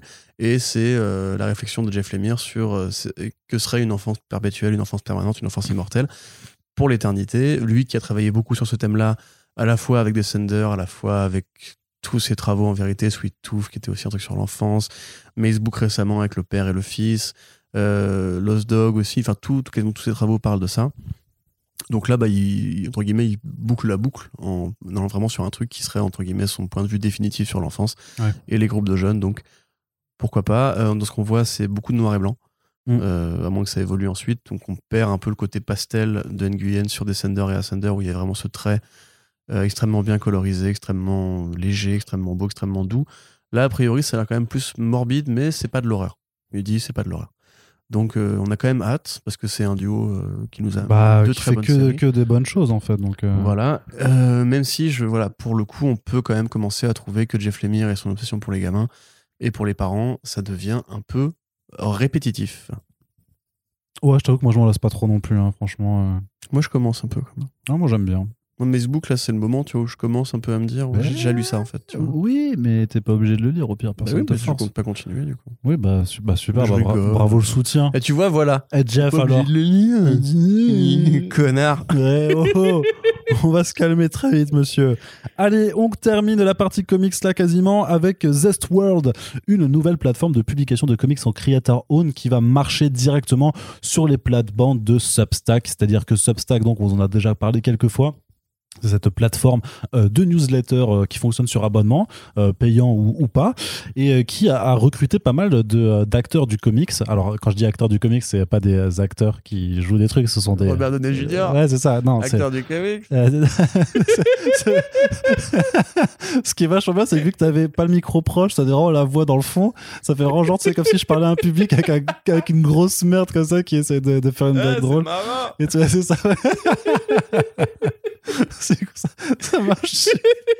ça marche super bien. Je- Vas-y, on va- on va mourir là. On va Allez, mourir. et- C'est n'importe quoi ce podcast. C'est- Désolé. Allez, concentre-toi. Alors, Non, j'ai plus envie. là. une plateforme de comics à la Substack Voilà. pour crotonner de l'argent. Avec différents acteurs. Bah non, mais parce que du coup, donc Substack avait effectivement mis le paquet de thunes pour demander, voilà, justement, à des Jeff Lemire, à des Jonathan Hickman, à des euh, Donny Cates et tout, de, venir euh, créer euh, des, comics chez, eux. Et techniquement, Zestworld, alors c'est aussi une plateforme qui est menée par un type qui vient de la tech, de la, voilà, un monsieur qui s'appelle Chris Giliberti, qui bossait. Arrête de te moquer des noms de famille quand ils sont pas drôles, putain. C'est quoi? Non, mais on peut- c'est quoi Giliberti. Mais, mais c'est quoi? Giliberti, quoi C'est quoi C'est quoi? c'est comment tu le prononces, ça me fait rigoler. mais après, je peux le faire. à- C'est Chris Giliberti, maquet, tu vois, il vient de. ah, du, le maquet. Du département. Maquet. Et ça revient en galop. Il devient du département film et TV du Spotify. Et après, il était. Ah, bon, ça va, Spotify, tranquille. Ouais, mais après, avant, il était chez Gimlet Media, qui a notamment. euh, C'est quoi ça? Peut-être que c'est la version féminine de Gimli. je Oh pas. non, oh non, putain, Oh, bah, je le oh, bah savais. voilà, bah oui. Ah, je bah. le savais. Mon dieu. Non, mais qui ont fait notamment une série qui s'appelle Homecoming chez Prime Video, qui a rien à voir avec Spider-Man Homecoming. Enfin bref, voilà, un mec de la tech, un mec de la tech qui s'est dit c'est quoi le problème dans le comics? Pas le problème, c'est euh, les, les, les modèles de consommation, c'est la place des créateurs et tout ça. Donc, je vais faire aussi blablabla une je vais plateforme. révolutionner la bande dessinée. Non, donc voilà, il fait aussi, voilà, il crée une plateforme euh, Zestworld avec des, avec le co-créateur de Reddit d'ailleurs qui est aussi dans, embarqué dans le truc, avec une nuance quand même assez particulière là-dessus. Donc enfin, il y a quand même le, le délire, c'est, c'est aussi du comics par newsletter, donc qui arrive directement dans ta boîte mail après souscription. On n'a pas le détail des prix euh, pour l'instant qui a Ah, été donné. C'est vraiment un plagiat de Substack en fait. Non, mais attends, attends. Euh, créateurs owned à 100%, donc s'il y a des adaptations, les créateurs gardent 100% des droits et tout ça, ils font ce qu'ils veulent. Et aussi que euh, les créateurs qui arrivent dans cette boîte sont tous actionnaires aussi. Donc ils ont un intéressement en fait euh, encore plus à ce que leurs comics se vendent. Donc j'imagine qu'ils vont être encore plus impliqués bah, dans tout ce qui est euh, promotionnel, communication et tout ça. Et alors qui est-ce qu'on a? Eh bien on a Alex Segura, euh, donc qui est un éditeur et un auteur, euh, donc qui a fait pas mal de romans, des romans Star Wars notamment, qui a été aussi euh, éditeur ou marketing chez Archie Comics et DC Comics. Donc un monsieur qui a fait pas mal de choses chez Comixology également. Il y a Michael Morrissey. Euh, qui a fait Barbaric notamment chez, chez, votre, euh, chez votre comics. Il y a Dean Cott, euh, donc un dessinateur qui a fait euh, Butchers of Paris chez Dark Horse ou Black Hammer Visions 1, euh, qui est un bon dessinateur, qui est plutôt sympa. Et à Jason Wardy, donc qui a fait des couleurs d'Autona. Donc là, ces quatre-là, ils s'associent pour faire le premier titre qui s'appelle The Awakened, donc dont le visuel a, dont le visuel a été dévoilé, qui fait très juste, bah, c'est un, sais pas, un Black Hammer-like, enfin un truc de super-héros. Mais en créateur own, donc à voir, pas sûr que ce soit forcément le, le plus intéressant. Par contre, il y a Amanda Conner et Jimmy Palmiotti qui, eux, sont très investis dans le créateur own depuis des années, qui font beaucoup de trucs, surtout en Kickstarter, qui du coup se lancent dans cette aventure pour faire un truc qui s'appelle Booty Pow Pow, euh, donc qui est l'histoire d'une meuf immortelle euh, des temps anciens qui vit, qui se réveille à notre époque moderne. Et vu le titre, je pense que ce sera un peu coquin, clairement. La à twerker, hein, vu qu'il y, a- y Booty dedans, j'imagine que ce sera un petit peu coquin. Et puis sinon, on a Eric Canette et euh, Peter J. Tomasiossi qui ont été annoncés, donc c'est pas non plus, voilà, ça reste des noms plutôt, Oui. plutôt sympathiques. Phil Rimanez aussi qui a dit Ah. qui, qui relance en plus euh. Otherworld, un truc qu'il avait fait chez Vertigo euh, à l'époque, et donc il va, qui a, a priori il a pu le récupérer, donc il va le relancer euh, là-bas. Donc je sais pas, c'est quand même plutôt intéressant de voir en tout cas que le truc Substack permet de dynamiser toujours en fait le, le monde du comics indé, de voir ces initiatives se faire. Reste toujours la question de la subscription et de savoir vraiment est-ce que c'est réellement viable sur du plus ou moins long terme, parce que les gens peuvent pas mettre le prix d'un comics juste pour avoir des planches par mois. Euh, sans avoir en plus un truc physique et tout ça. Donc ça me paraît toujours un petit peu euh, compliqué, surtout au prix euh, quasiment d'un abonnement à Disney Plus en fait, que, même si c'est un peu augmenté maintenant, tu vois, mais c'est un peu ce genre de choses là. Donc euh, à voir, mais moi, foi, moi, après, contrairement à Disney, tu peux avoir des trucs bien du coup. ah allez, là, allez, là, là, là, là, là. Tu savais très bien que j'allais. Mais il y a, je sais pas, il y a savais. apparemment, c'est vachement bien. Tu sur- savais que j'allais la faire. Non, Alors, un, c'est vrai. Dopsic, le film de Kumail euh, Non, Dopesick avec euh, la série euh, Disney Plus avec euh, Michael Keaton dedans là, qui a l'air bien apparemment, qui parle de drogue et tout ça, de, de- du. Ah oui, oui, oui, Je oui, sais il paraît pas. que c'est bien, effectivement. Ouais, bah voilà. C'est c'est Hulu, ça, non? Non, c'est. Bah oui, mais euh, Hulu maintenant c'est c'est Disney. Ouais, mais du coup, c'est pas Disney. Enfin, Oui, mais, tu... Ouais. mais non, mais les programmes stars, les Ouais, programmes n'a stars. Hulu appartient à Disney maintenant. Donc, euh, ouais, je sais. Hulu n'est qu'une version euh, déguisée de Disney+. Ouais, la FX aussi, extraordinaire chaîne qui maintenant appartient à Disney. Bref, peu importe. Donc, euh, ton tout appartient à Disney. Voilà. Même nous, oui, bientôt. regarde, j'ai une souris, j'ai un Mickey tatoué sur suis une souris. les fesses. Donc, c'est cool, quelque part, pour les artistes. ce côté, J'adore quand t'essaies- péniblement de- ouais, quand- quand ce côté euh, être actionnaire d'une nouvelle entreprise. Ça fait un peu penser à Image Comics au début. Mais, calme-toi, mec, respire. Arnaud, mais re- regarde-toi, c'est pas possible. Donc, mais qui, euh, en même temps, va s'abonner. c'est encore un autre truc d'abonnement. Non, mais il y en a trop, il y en a trop. Il y a trop de trucs d'abonnement. En fait, il y a un truc qu'il faudrait. y a- à, à- à terme, en fait, moi, j'ai vraiment l'impression qu'à terme, de toute façon. Ça a réussi à te calmer direct, c'est incroyable. Non, non, mais je pense que vraiment, il faut, il faut en fait qu'ils mutualisent. Tu fais une souscription commune pour avoir accès à tous tous les trucs. Parce que sinon, je vois. Spotify, Je, tu vois, ouais, c'est justement, c'est un je peu trouve ça, quand mais. même dingue qu'on ait réussi à faire Mais ça après, dans le la truc, c'est musique. que Spotify, tu sais très bien que les, les artistes sont lésés parce qu'ils gagnent du coup un centime tous les euh, 10 000 écoutes, tu vois. Donc c'est un peu. euh, c'est pas non plus très juste. Le, le système de partage des, des capitaux est nul. Mais l'idée est Après, très c'est que là, si c'est partagé avec les actionnaires qui sont les créateurs, ça, ça paraît plus juste déjà. Ouais, mais quand même, tu vois, je veux dire, pourquoi est-ce qu'on peut pas avoir juste une plateforme où tu, tout le monde est Ah bah non, accessible bah, enfin, bah, il faut la bah, là, là t'es pour le monopole du coup, tu vois, et on sait que les Ah non, monopoles ça, gêne, pas ça gêne pas la musique, finalement. C'est le talent de l'artiste qui, qui fait la différence, tu vois. C'est pas la, le nom de la compagnie. Tu t'en fous que ce soit du, du Universal Music ou du Polydor ou quoi quand tu écoutes un album sur, sur, sur Spotify, pardon. Hmm. Non, mais je, ou alors à la limite, tu mets des sous-abonnements dans ton abonnement euh, mensuel, tu vois, des, des options éventuelles. Mais euh, en l'occurrence, non, je sais pas, j'ai un peu l'impression que c'est il y a trop en fait déjà d'éditeurs euh, indés sur le marché. Il y a qu'à voir ce qui est arrivé à Humanoids, hein, bah, même quelque part à Hoy, qui, enfin, qui a une C'est vrai production qu'à hein. on en entend beaucoup, beaucoup moins parler. Bah ouais, alors que le projet était intéressant, de base le, le plus produit du magazine et tout.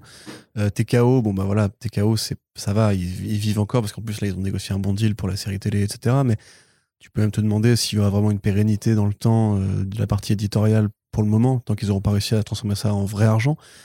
Euh, mais moi, déjà, là, il y avait la- boîte de Brett Bouffe, d'ailleurs, qui se montait récemment avec que des séries version années 90 et tout, avec Ouais, mais alors tout. ça, ouais, ouais. Mais tu vois, ça, ça arrive en plus, ça va capter l'attention d'une partie du public, les Substacks qui sont déjà très nombreux et qui tous coûtent relativement cher. Euh, rajouter ça là-dessus, en plus avec des artistes qui vont être du coup en concurrence avec des plus gros noms que sont Snyder, que sont Hickman, non, Snyder, si, si, Snyder aussi, ouais, que sont Hickman, que sont tous ces mecs-là. Euh, L'idée est bonne, hein, je trouve, mais je me demande si on n'est pas en train de trop tirer sur le marché, tu vois. Hmm. À mon avis, il y a peut-être plus un intérêt à aller tous sur Webtoon et à essayer de, de, de créer, une, enfin de, de créer un, un lieu commun à tout le monde plutôt que de multiplier les, les boîtes postales et qu'en fait les gens savent pas où ils, où ils vont aller. Parce que tu sais, regarde, tiens, mais rappelle-toi, le, le, le- l'imprint de comics de, euh, de Metal Hurlant, de Heavy Metal. Ouais. Ça s'appelait la Poison, je crois, un truc comme ça. Ouais, ouais, Poison, ouais, machin. Qu'est-ce que, enfin, qui Qu'est-ce que ça a même, donné tu ouais, vois, ça Bah Après, peut-être que ça a plus, euh, c'est- c'est c'est moins perceptible chez nous parce que c'est pas arrivé en France. Donc, euh, forcément, on, on- Mm. on- c'est plus difficile de suivre que quand le, le succès de ces. Oui. C'est comme, tu sais, c'est Mais comme dans la- l'actualité des décidés américains, on le voit pas popper non plus. Quoi. Ouais, c'est ça, c'est, mais c'est comme Lion Forge, tu vois, Lion Forge au final, qui avait recruté Gay Simon en consultante et tout ça, en tête dirigeante, Voilà. on sait pas trop ce que ça. Ça a été ra- ra- fusionné, racheté, en fait, ça, ça, ça, ça a cessé parce que ça a été re- repris par Ronnie Press. Donc maintenant, c'est fusionné, mais leur publication, tu sais plus, tu sais plus trop comment ça vivotait, tout ça. Donc il y a- c'est vrai, qu'il y a- il y a- c'est vrai que nous, enfin, c'est un des écueils un petit peu de, de la façon, c'est que forcément, les annonces sont beaucoup plus, euh, enfin, sont mises en avant beaucoup plus que les, les arrêts de, de- de certaines choses, tu vois. Il y a plein de choses qui, euh, je veux dire, euh, l'arrêt de, de, de, de, de Black Crown de, de Shelley Brown, au final, ça n'a pas été plus médiatisé que ça, tu vois. C'est Mmh, juste qu'à un sûr. moment, bah, ça, ça arrête de fonctionner, puis voilà. Bah oui, oui. Mais bah, en plus, on, on laisse souvent ces boîtes-là crever doucement parce qu'il faut éliminer les, les employés un par un avant de pouvoir vraiment tuer le truc. Et puis, tu gardes la structure pour des, des questions fiscales. Enfin, tu sais, c'est comme Mirage qui est mort récemment, hein, alors que Ouais, bah, il y ça, avait, ouais. plus personne à l'intérieur, tu vois. C'était vraiment, c'était un, c'était un bureau vide, quoi. Et, euh, mais surtout, c'est tous ces mecs-là qui arrivent avec des nouvelles idées pour révolutionner le marché. On a une super nouvelle stratégie. On va faire du comics de magazine avec du- des, des bonus en plus que personne ne lit. On va faire du TKO, on va, faire du, on va, on va niquer le trade writing et tout. Ils ont tous un petit gimmick, etc. Mais en définitive, les gens, ils continuent à revenir pour la BD elle-même, pas Mhm. forcément pour ces idéaux-là. Et honnêtement, moi, je pense que déjà Substack, j'ai des doutes sur la pérennité euh, dans le temps, en fait, parce que c'est trop d'abonnements et c'est trop de. Et c'est déjà un public qui est, qui est vachement tiré en termes économiques. Euh, je veux dire, les fans de comics, ils achètent des comics mainstream, des comics indés, des albums, ils financent des crowdfunding, euh, ils financent des Patreon. Et, et déjà, il y a t'as trop, trop de trucs. Tu peux pas investir 1000 euros par mois dans les comics à, à la fin, tu vois. Non, effectivement. Donc, euh, moi, je me pose la question est-ce que vraiment c'était la chose à faire? Est-ce qu'il fallait pas attendre de voir si l'expérience Substack allait marcher déjà? Mais bon, ça peut être un coup d'épée dans l'eau sympathique qui donnera quelques bons titres, ou alors une grande réussite, auquel cas je serais ravi. Mais euh, je sais pas. À mon avis, le- le- l'avenir du, du comics en numérique, en plus précisément, il est pas là. Très bien. Et on termine cette partie comics avec donc euh, Dark Horse qui pourrait euh, être racheté du coup par, euh, par un gros conglomérat euh, avide de, de sous-sous. Ouais, alors attention, parce que là, on dit pourrait être acheté comme s'il y avait déjà eu des négociations en ce sens. A priori, c'est pas le cas. A priori, c'est pas le cas. À moins qu'ils aient déjà reçu C'est juste qu'ils considèrent l'option. Voilà, c'est Bloomberg qui explique que, alors, dans un long article qui explique un petit peu comment marche maintenant la production, la production culturelle pour les plateformes de SVOD, où en fait chaque groupe essaye d'a- d'avoir ses propres petites usines euh, en interne, en fait. Voilà, donc on est revenu à l'époque de la concentration du capital, comme dans les années 70-80. euh, alors qu'on a eu une longue période où justement c'était plutôt les boîtes indées qui créaient une idée, qui montaient un scénario, qui rachetaient des scénarios et qui ensuite allaient voir les grands studios en mode genre est-ce que vous voulez le distribuer, est-ce que vous voulez le produire? Là, on revient plus à un côté, bah voilà, chaque, comme Disney, hein, chaque euh, boîte aura euh, ses petits satellites en interne et fera tout produire en interne et il y aura de moins en moins de rachats de produits extérieurs, etc. Donc, ce qui est super inquiétant et super dangereux pour la, la créativité, la variété de l'offre euh, en général. Et dans cette optique-là, a priori, Dark Horse euh, considérerait la possibilité de devenir un satellite pour un autre, groupe. Alors, il n'est pas précisé qui, mais ils sont effectivement, ils ont, rencontré une boîte de consultants qui leur soumet des idées, des formats de comment ils pourraient faire ça.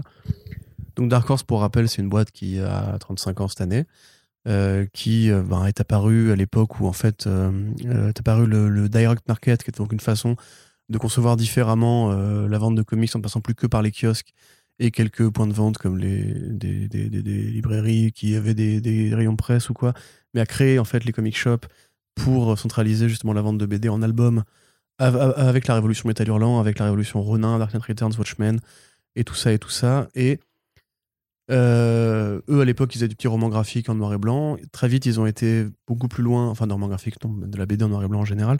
Ils ont été beaucoup plus loin parce qu'à l'époque, DC Comics avait imposé de nouvelles normes qui ont fait qu'il y a des mecs comme Frank Miller qui ont quitté DC pour aller vers Dark Horse pour commencer à créer des trucs originaux comme Sin City, comme 300, Hardboiled, Big Guy and Rusty, les Tales to Offend et compagnie.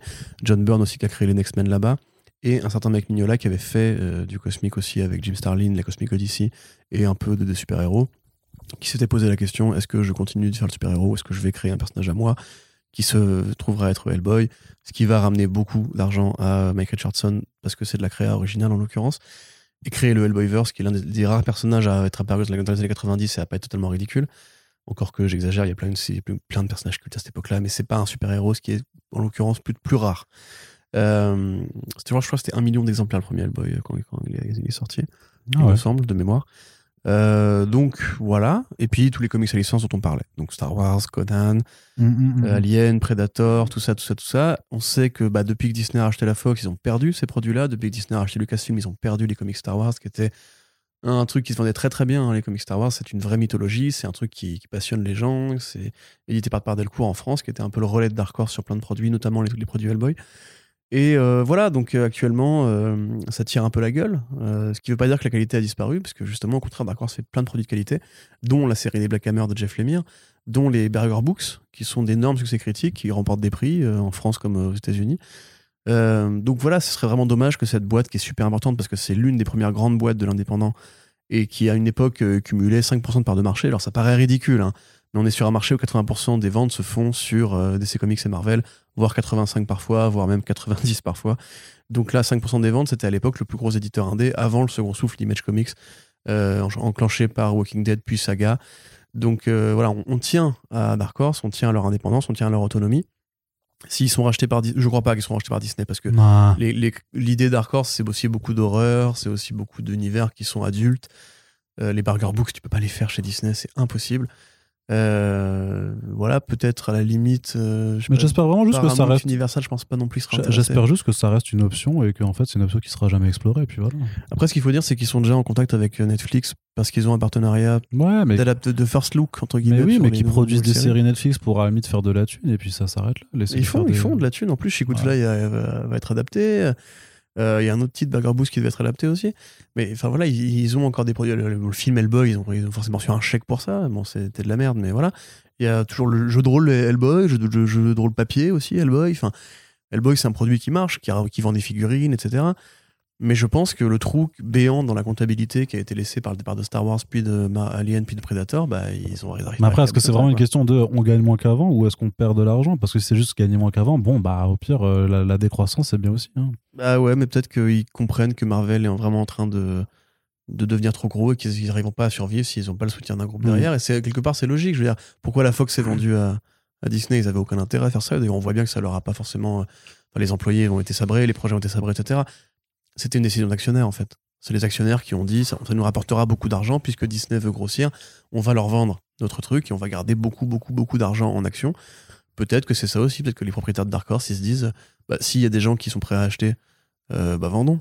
Pas de raison de se faire chier, tu vois. Alors je sais pas trop comment ça, comment ça marche malheureusement, mais euh, ça me ferait un peu mal au cul que ça finisse justement chez une boîte qui euh, bah, ferait, ferait ce que DMG a fait à Valiant ou, Ah ou tous ouais, ces machins-là, ouais, tu vois. non, En fait, on- eux, ils considèrent grosso modo que le comic, c'est c'est juste un plus produit et que le vrai, le vrai argent, il est dans le cinéma, dans la série télé. Or, malheureusement, euh, c'est faux. Hmm. Si tu fais que des comics pour faire du cinéma ou de la série télé, tu fais généralement pas, pas que des bons comics. Non, non. Donc, on demandait à Marc Millar. Donc, euh, voilà, à, à voir. Le petit scud placé à la fin qu'on connaît bien chez Corentin, très Et bien. Est-ce que j'ai tort? Bah non, du Donc coup, parce qu'on parle de Dark Horse, ouais, effectivement, que ça, ça ne marche pas. Imagine Allez, Disney achète Dark Horse et du coup. non, vas-y, mais ferme-le un petit peu là, c'est pas vrai, quel enfer, putain. Avec un vieux Hellboy euh, X Marvel là qui ira, faire, qui ira dans les casinos de Vegas aussi, mais niquez-vous quoi, putain. Non, mais jamais. Avec la serpentoire, avec Ouais, et, non, mais et Moon Knight et Ah Conan. là là là là là là s'il vous plaît. Allez, Corentin, on passe à la partie sur les écrans avec euh, deux petites parties euh, consacrées à la télévision et au cinéma. Du côté de la télé, la série euh, Dead Boy Detectives pour HBO Max recrute ses interprètes et du coup s'éloigne vraiment de la Doom Patrol qui avait déjà recruté des, des Dead Boy Detectives. Ouais, même si ça restera a priori dans le même canon, puisqu'il y a un personnage en commun et qui est déjà apparu dans la série Doom Patrol. Ouais, après, ça fait comme euh, la Doom Patrol dans Titans qui finalement euh, se de- se de- enfin, devient sa propre série dans son Ouais, propre mais c'est univers. un peu ça, c'est que souvent, euh, souvent, comment dirais-je, Berlanti est un peu, parfois être un peu tangent avec ces, ces questions de- d'univers partagé. Bon, en l'occurrence, on s'en fout. Moi, ce que je veux, c'est juste une bonne série et, et peu importe le lien avec Doom Patrol, du moment qu'ils sont aussi inspirés quand ils ont fait Doom Patrol, ça me va.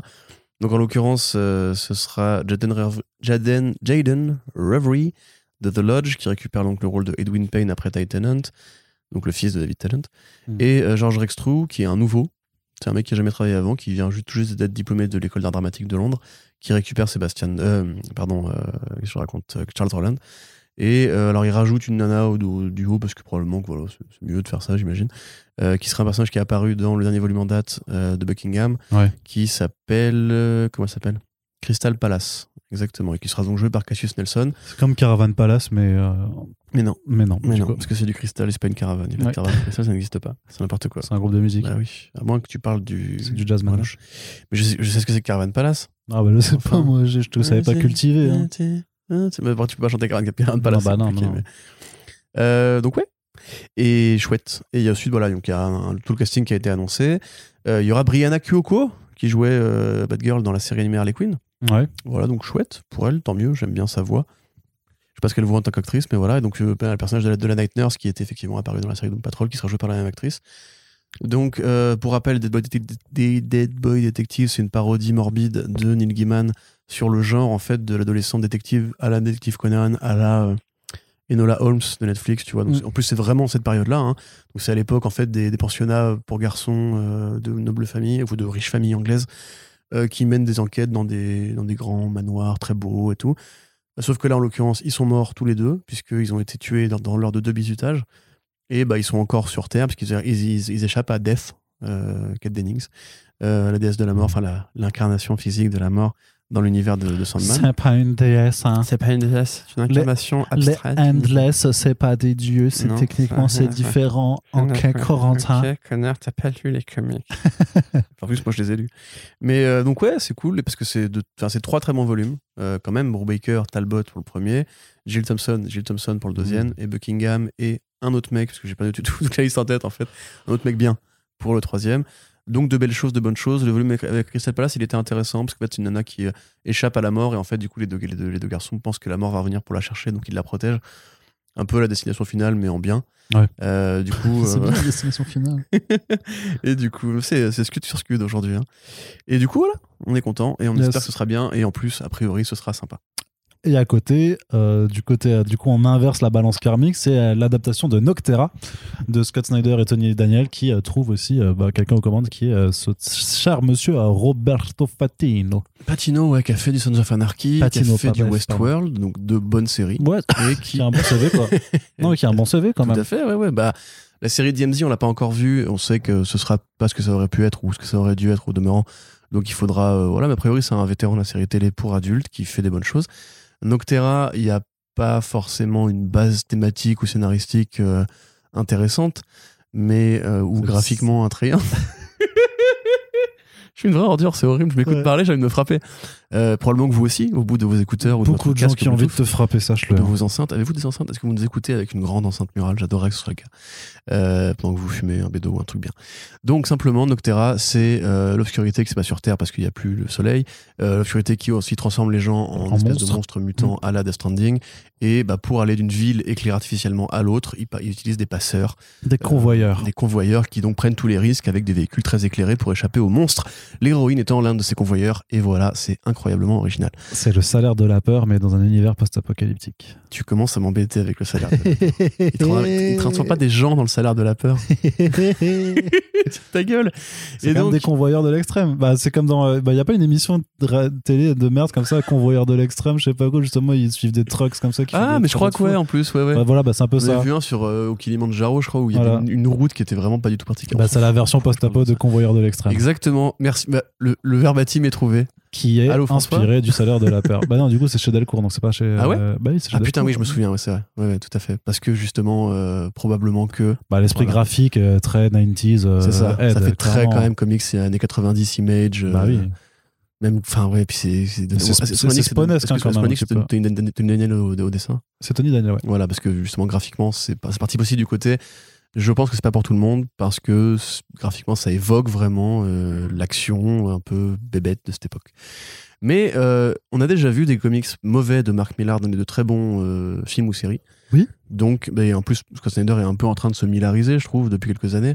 Donc peut-être que c'est l'occasion de montrer. euh, encore que je dis ça, Night of the Ghoul qui a démarré récemment, c'est vraiment bien. Mm. Et Clear aussi, que graphiquement très intéressant. Le scénario c'est un peu plus branli branlo, mais euh, de toute façon, c'est- toujours 50-50 Snyder. hein. Il peut être brillant quand il veut, il peut être vraiment forceur Yes, quand ouais. il veut pas. Donc Patino, série, Noctera, le salaire de la peur, de l'extrême des convoyeurs. Là, voilà. Et ça arrivera donc euh, chez. Netflix. euh, et euh, oui, enfin, du coup, mais les comics seront chez Delcourt. Et du coup, toujours Netflix encore, puisque c'est Netflix, a priori, qui va se payer euh, l'univers Power Rangers actuellement en reboot, euh, redéveloppement euh, chez Hasbro. Mais ils se payent tout, Netflix, parce qu'ils ont, ils ont les codes crédits illimités. Non, faut que je te mon tatouage Netflix euh, sur la fesse droite. Du coup. Au-dessus de, au-dessus de, de Disney, du coup. Ouais, c'est ça. De la souris de mine. Ouais, ouais, je, de suis, Mickey. je suis la propriété de tout le monde. Ouais, de Swamp Thing aussi, apparemment, d'ailleurs. Ouais, c'est ça. Du coup, DC. Oui, Putain, en fait, t'es une joint venture. Oui. Arnaud, tu es une joint venture. c'est ça. C'est C'est mon, ori- joint venture. c'est mon, ori- mon origin story. Ouais, c'est ça, ton, nouveau PP Twitter. Euh, donc, qu'est-ce que je voulais dire? Oui, c'est bien. Parce que. euh, là, par contre, c'est bien, par contre. Bah, parce que, ouais. Parce que, en vrai, euh, est-ce qu'on a vraiment envie de voir les films Power Rangers au cinéma? Hein, Voilà. Bah, oui, bah, pourquoi, Non, fait, pourquoi c'est on voudrait pas voir les Power Rangers au cinéma? En fait, c'est logique parce que euh, ils veulent faire un univers partagé entre film et série télé. Et ça, y a- c'est quand même triste à dire, mais c'est mieux de faire ça sur une plateforme de streaming parce que justement, tu peux même juste faire une sorte d'encart. T'as tout à la même. euh, C'est t'as comme pour euh, même. Witcher, euh, c'est comme pour. euh, Voilà. Et si, tu, et si tu veux binger cet univers en mettant qu'il soit, chronologique, euh, tu peux le faire mieux sur une plateforme de streaming. Netflix, comme on l'a dit, ils sont en guerre avec Disney et Warner Bros. qui ont des franchises euh, Par comment dirais-je, milliers. voilà, plus puissantes, on va dire, comme Umbrella Academy. Donc, euh, bah, c'est bien d'investir là-dedans. Moi, je voyais pas ça arriver au cinéma, très honnêtement. Depuis le truc qu'ils ont. Enfin, depuis les premiers communiqués, ça sentait un peu le produit, justement. un peu comme le maître de l'univers, tu vois, ces adaptations de jouets, on va dire. Parce que là, c'est pas vraiment du jouet, mais ça reste un studio de jouets qui est à la tête du truc. euh, qui veut faire un truc très grand public, très généraliste. Et qui, voilà, le décline sous plusieurs formes, etc. Donc, ça, ça faisait un peu le, le pro- le projet prévendu, entre guillemets, une plateforme. Donc, pour rappel, par contre, ça peut quand même être int- intéressant parce que euh, c'est Jonathan Entwistle qui euh, est aux commandes de ce truc-là. Euh, donc un mec qui a adapté deux comics de Charles quelque chose Burns non pas Charles Burns pas du tout Charles voilà j'ai un trou c'est horrible. Donc The End of the, Fucking World et I'm Not Okay With This. Donc sont deux comics euh, Mhm. indés euh, je crois qu'ils sont chez Fantagraphics d'ailleurs. Euh, Ouais. très bressons sur l'adolescence et sur le côté péter un câble quand t'es ado. Donc ça peut vu que les Power Rangers sont historiquement des adolescents ça peut prendre une direction un peu ina- euh, inattendue. Et il y a Brian Edward Hill de American Carnage qui euh, récupère aussi l'écriture. Bon, c'est pas que un mec, il a pas fait que American Carnage, hein, il sait faire des trucs grand public et de commandes quand il faut, mais ça reste un mec qui vient du comics, donc il y a toujours cette espèce de lien un peu tangent où tout le monde sait que les Power Rangers se sont vraiment sauvés grâce aux comics de, Boom par rapport à leur côté très industriel, très on change de génération, mais c'est toujours le même scénario, c'est toujours une reine alien de l'espace contre une équipe d'ados euh, avec des costumes colorés et tout. Les comics Boom ont été allés, pardon, sont partis beaucoup plus loin, donc a priori ce sera, je pense, la base euh, scénaristique de ce nouvel univers. Parce que sinon, bah, ça va être très, très chiant très vite. Donc, euh, chouette. Et on verra si on pourra considérer ça officiellement comme une, adap- une adaptation de comics à terme. Très bien. Forsman, Charles Forsman. Ouais, voilà, bah, moi, j'étais en train de rechercher. Du coup, tu, tu l'as retrouvé tout seul comme un grand. Ça me fait très plaisir, Corentin. Et donc, on va passer à la dernière partie de ce podcast, qui est donc la partie cinéma, là aussi euh, relativement courte. Euh, juste une première, euh, une première annonce sur euh, l'adaptation d'un- comics qui est en train de se faire en développement qui s'appelle The Recount, donc qui sera chapeauté par Peter Landesman qui a notamment fait Seul contre tous, par exemple, mais aussi, alors c'est pas Ennemi d'État, c'est Secret d'État, je crois, un thriller politique avec Jérémy Renner que tu adores, Corentin. C'est vrai. Et donc c'est qui est à la base donc qui est un, une BD qui est qui est publiée chez Scout Comics donc qui est vraiment un éditeur indépendant aussi assez petit et clairement je crois qui pour l'instant reste intégralement inédit en France je crois qu'il n'y a rien qui est arrivé euh, qui est écrit par euh, un ancien vétéran de guerre qui s'appelle Jonathan Hedrick et qui est illustré par euh, Gabriel Ibarra Nunez euh, qui a un style assez âpre et tout, un peu, euh, je dirais, alors, euh, tout de suite des grands mots, tu vois, mais moi qui m'évoque un peu John Paul Leon, tu vois, sur Sheriff of Baghdad, enfin, of Babylon, du coup, tu vois. Et du coup, de quoi ça parle? Enfin, c'est super bien. Enfin, j'ai lu que le premier numéro sur trois. C'est une petite mini-série, mais qui va très très vite dans le truc. En fait, grosso modo, ça parle d'un président des États-Unis qui plaide coupable suite à une procédure de destitution. Et quand il fait son discours pour, euh, pour euh, je dis dire qu'il démissionne, se fait abattre d'une balle en pleine tête par un agent de sa sécurité. Du coup, la vice-présidente est nommée euh, nouvelle présidente, elle est enfermée dans un bunker. Et en fait, tu t'aperçois que, euh, grosso modo, bah, tu as plein de terroristes en fait infiltrés, grosso modo, à peu près dans toutes les strates du gouvernement. Et du coup, bah, c'est euh, une des nouvelles responsables de, du groupe de sécurité qui, a priori, est la seule à être clean euh, dans ce milieu-là, qui euh, va prendre à charge de, euh, de la sauver, en fait, de, de l'exfiltrer pour qu'elle rejoigne un lieu sûr. C'est ça va assez vite et tout, tu vois, c'est hyper anxiogène, c'est complètement, c'est à 100% en mode euh, euh, prise du Capitole du 5 janvier, tout ça, Amérique, euh, Trump et tout ça, ça vraiment, ça, ça baigne en plein dedans. Euh, J'imagine que le fait que ce soit écrit par un ancien vétéran de guerre joue un petit peu aussi sur le contexte et tout ça. Moi, je trouve ça hyper bien, en tout cas, dans, dans, le premier numéro, donc il faut juste que je termine les deux autres pour voir. Et du coup, je suis, enfin, je suis assez, assez content de, de ce projet que ça se mette en place. Je suis très curieux, je suis, je suis assez chaud, quoi, en mode.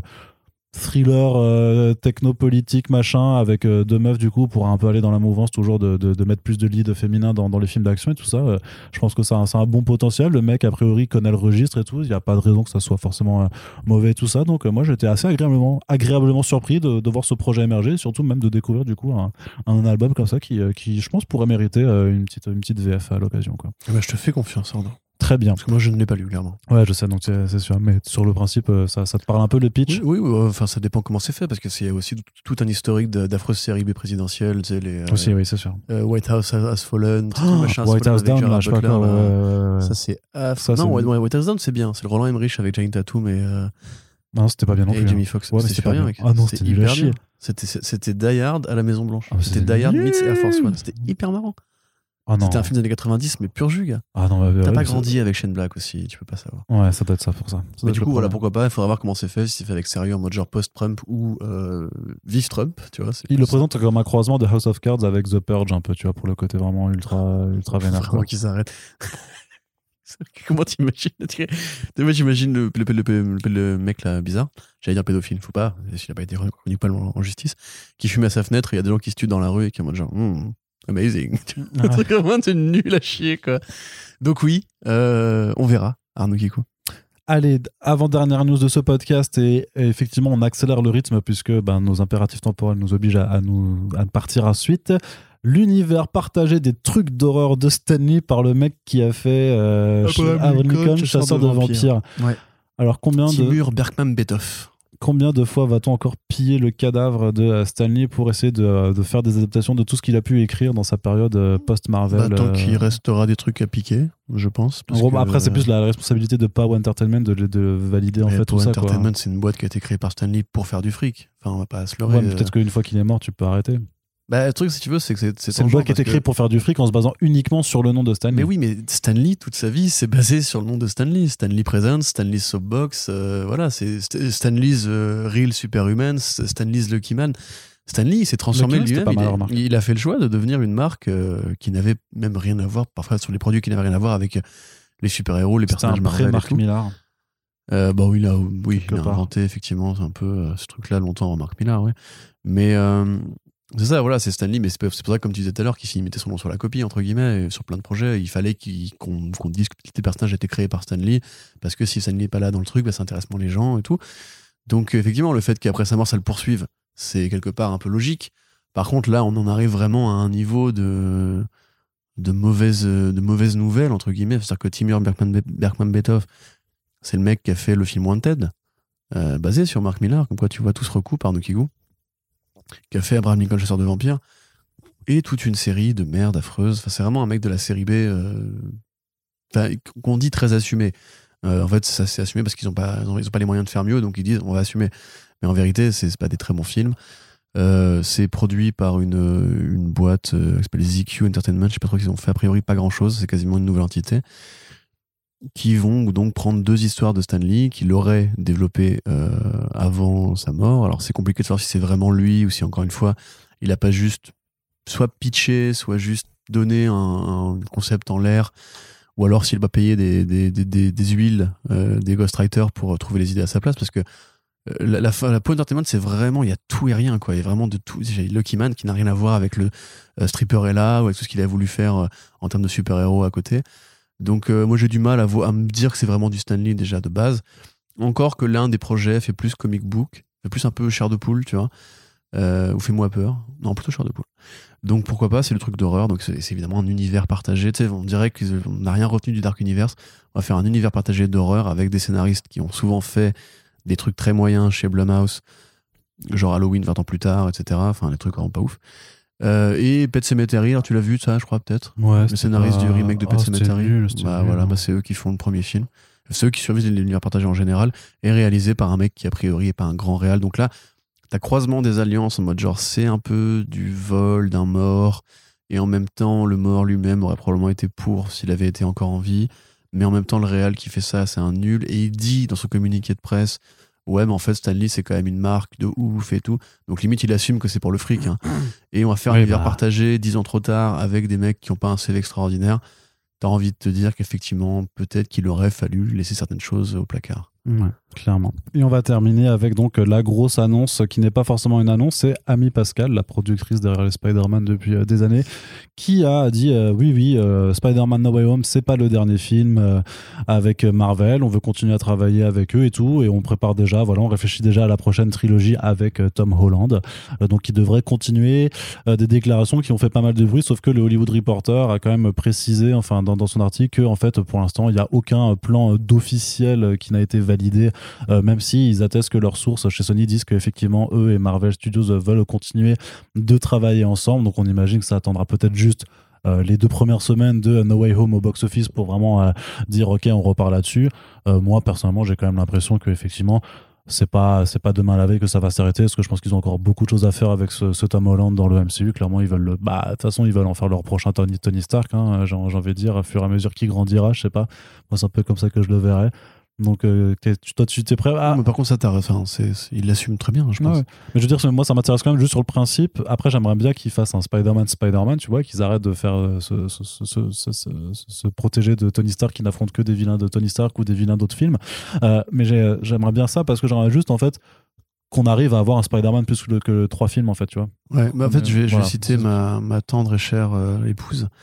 Euh, qui disait le problème c'est pas qu'il y ait trois autres films Spider-Man, c'est que ces trois autres films Spider-Man soient réalisés par, le même, par la même personne. C'est que s'ils si, arrêtent John Watts, si vraiment on mm. arrête la période John Watts, on considère que c'est l'introduction de ce Spider-Man, qui est donc l'arc de Tony Stark, on va dire, euh, ou de la suite de la saga Iron Man, et qu'on repart, parce que maintenant il va, il va commencer à, être un peu âgé, il va peut-être enfin quitter le lycée, un Spider-Man qui commence à la fac, pourquoi pas, tu vois. Parce que les personnages sont pas inintéressants, parce qu'on a déjà dit euh, la dernière fois, c'est que tu vois, moi, le côté de John Hughes, euh, film pour ados, ça mmh. partait bien, après ils l'ont très vite lâché, malheureusement. Euh, le, voilà, le choix de Zendaya pour jouer MJ, en plus, ça connecte à la réalité, parce que maintenant ils sont vraiment ensemble, ils sont trop mignons, ils sont vraiment comme ils sont dans la, dans la, dans la, série. Dans la série, bah tu vois, tiens, c'est mmh. horrible, mais dans le film. Euh, il y a plein de bonnes idées, enfin, mais le problème, c'est la mise en scène, c'est le manque d'enjeu, c'est le schéma Marvel Studios, c'est que tu retiens toujours qu'une seule scène par film.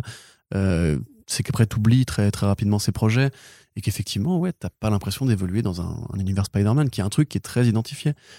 C'est quelque part un peu comme BVS, tu vois, qui avait ce côté frustrant d'être un film Batman dans l'encapsulé d'un Superman. Du coup, tu voulais voir le The Batman de Ben, de ben Affleck pour voir un vrai Batman séparer la Justice League parce qu'il a un intérêt à être pris en solo ce personnage. Mais là c'est pareil, quelque part ils n'arrivent pas à se détacher, ce qui était prévu. Hein. Je ne pas, pas, en train de faire un excuse à Snyder. Oui, c'est très bien BVS, mais voilà. Mais euh, grosso modo, euh, là en l'occurrence, ce qui était, ce qui aurait été intéressant serait justement d'avoir eu un truc qui était vraiment friendly neighborhood Spider-Man. Parce que là dans le 3, a priori, il va sauver le monde d'une faille multiverselle. multiverselle. T'as envie de dire, c'est peut-être pas forcément là que moi je veux mon Spider-Man. Hmm. Par contre, c'est pas c'est pas du tout nouveau. Je rappelle-toi quand même qu'à l'époque de la saga de Sam Raimi, ils voulaient déjà faire six films au total. Ouais. Euh, eux, ce qui du moment qu'ils ont trouvé un bon filon et le fait est que c'est un Spider-Man qui, marche mieux, qui marche mieux que de Mark Webb euh, et qui je je sais pas s'il coûte moins cher parce que Mark Webb le, 2 était quand même assez ambitieux, il a coûté 300 millions un truc comme ça au global avec l'enveloppe de rachat de droits et tout.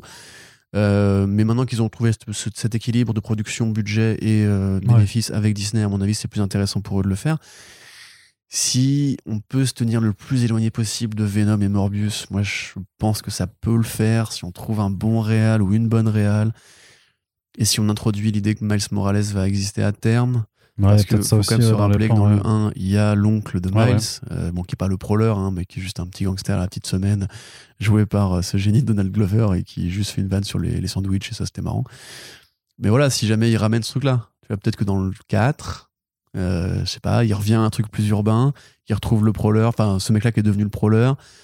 Euh, le mec meurt à la fin, il prend mal sous son aile, il aura 20 ans d'ici là, 20 ans, 21 ans.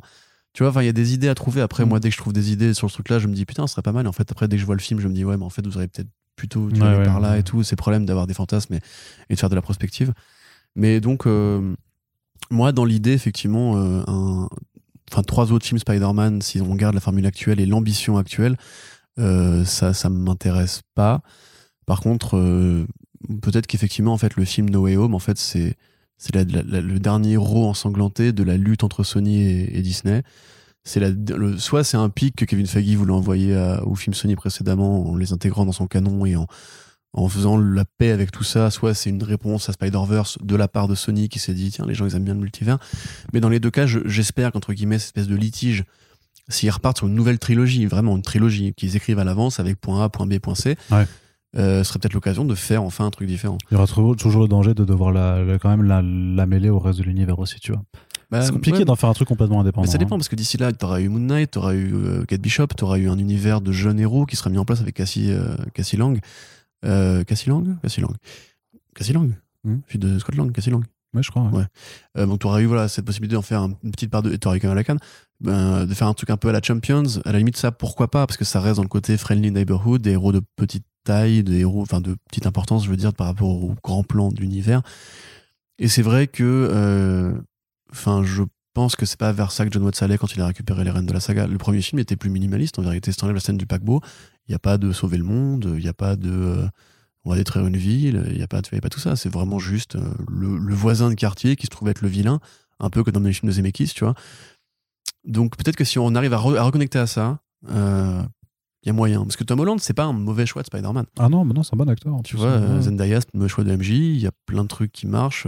Bon, en l'occurrence, euh, Tante May, qui juste du coup, la blague, c'est qu'elle est fraîche par rapport aux autres Tante May. Ça va à 5 minutes. Ça fait quand même 3 films qu'on va se la faire, celle-là. Donc, Mm. euh, à un moment donné, peut-être. Tante May a aussi un intérêt en tant que personnage, c'est pas juste, euh, C'est pas juste est pas, pas la, la, la, la tante sexy, c'est c'est rigolo le tante sexy, j'aime bien les vannes de tante sexy, y a pas de souci, mais euh, peut-être à un moment donné passer à autre chose. Donc euh, du coup voilà. Et toi Arnaud, qu'est-ce que qui, qui, qui est PNSS Je te rejoins. Eh ben ça fait plaisir. Je te rejoins sur l'analyse que je ne vais que j'ai courte juste pour parce qu'on a des impératifs comme on l'a dit euh, temporels et puis déjà de toute façon ça fait deux heures que vous nous écoutez quasiment donc euh, voilà c'est la durée habituelle des front pages mais en tout cas moi je suis comme dit sur le principe euh, voilà j'espère que c'est un Spider-Man qui changera un petit peu la donne ouais sur ça mais sur le principe moi j'aime bien ce que fait Tom Holland donc euh, j'aimerais bien effectivement que on puisse garder l'acteur mais qu'on puisse un peu reformer refonder le personnage par rapport à ce qu'il est dans cet univers quitte à le faire évoluer vraiment en indépendant Ouais. en fait Et à virer le Iron Spider. Ouais ça aussi ouais, c'est ouais. plus quoi. C'est vrai. Tout à fait. Allez, on espère. Donc, c'est la fin de ce podcast. On espère que ça vous a plu. Comme toujours, si c'est le cas, vous pouvez réagir dans l'espace commentaire et sur nos réseaux sociaux. Et c'est sur ces fameux réseaux sociaux que vous pouvez partager nos émissions afin d'aider le podcast à se maintenir et à être écouté et vu et visible dans euh, les sphères brutales de l'Internet. On vous rappelle également qu'on a une page Tipeee qui est ouverte où vous pouvez euh, nous euh, soutenir et on remercie toutes les personnes qui le font déjà. Merci de nous avoir écoutés et à très bientôt. Salut Salut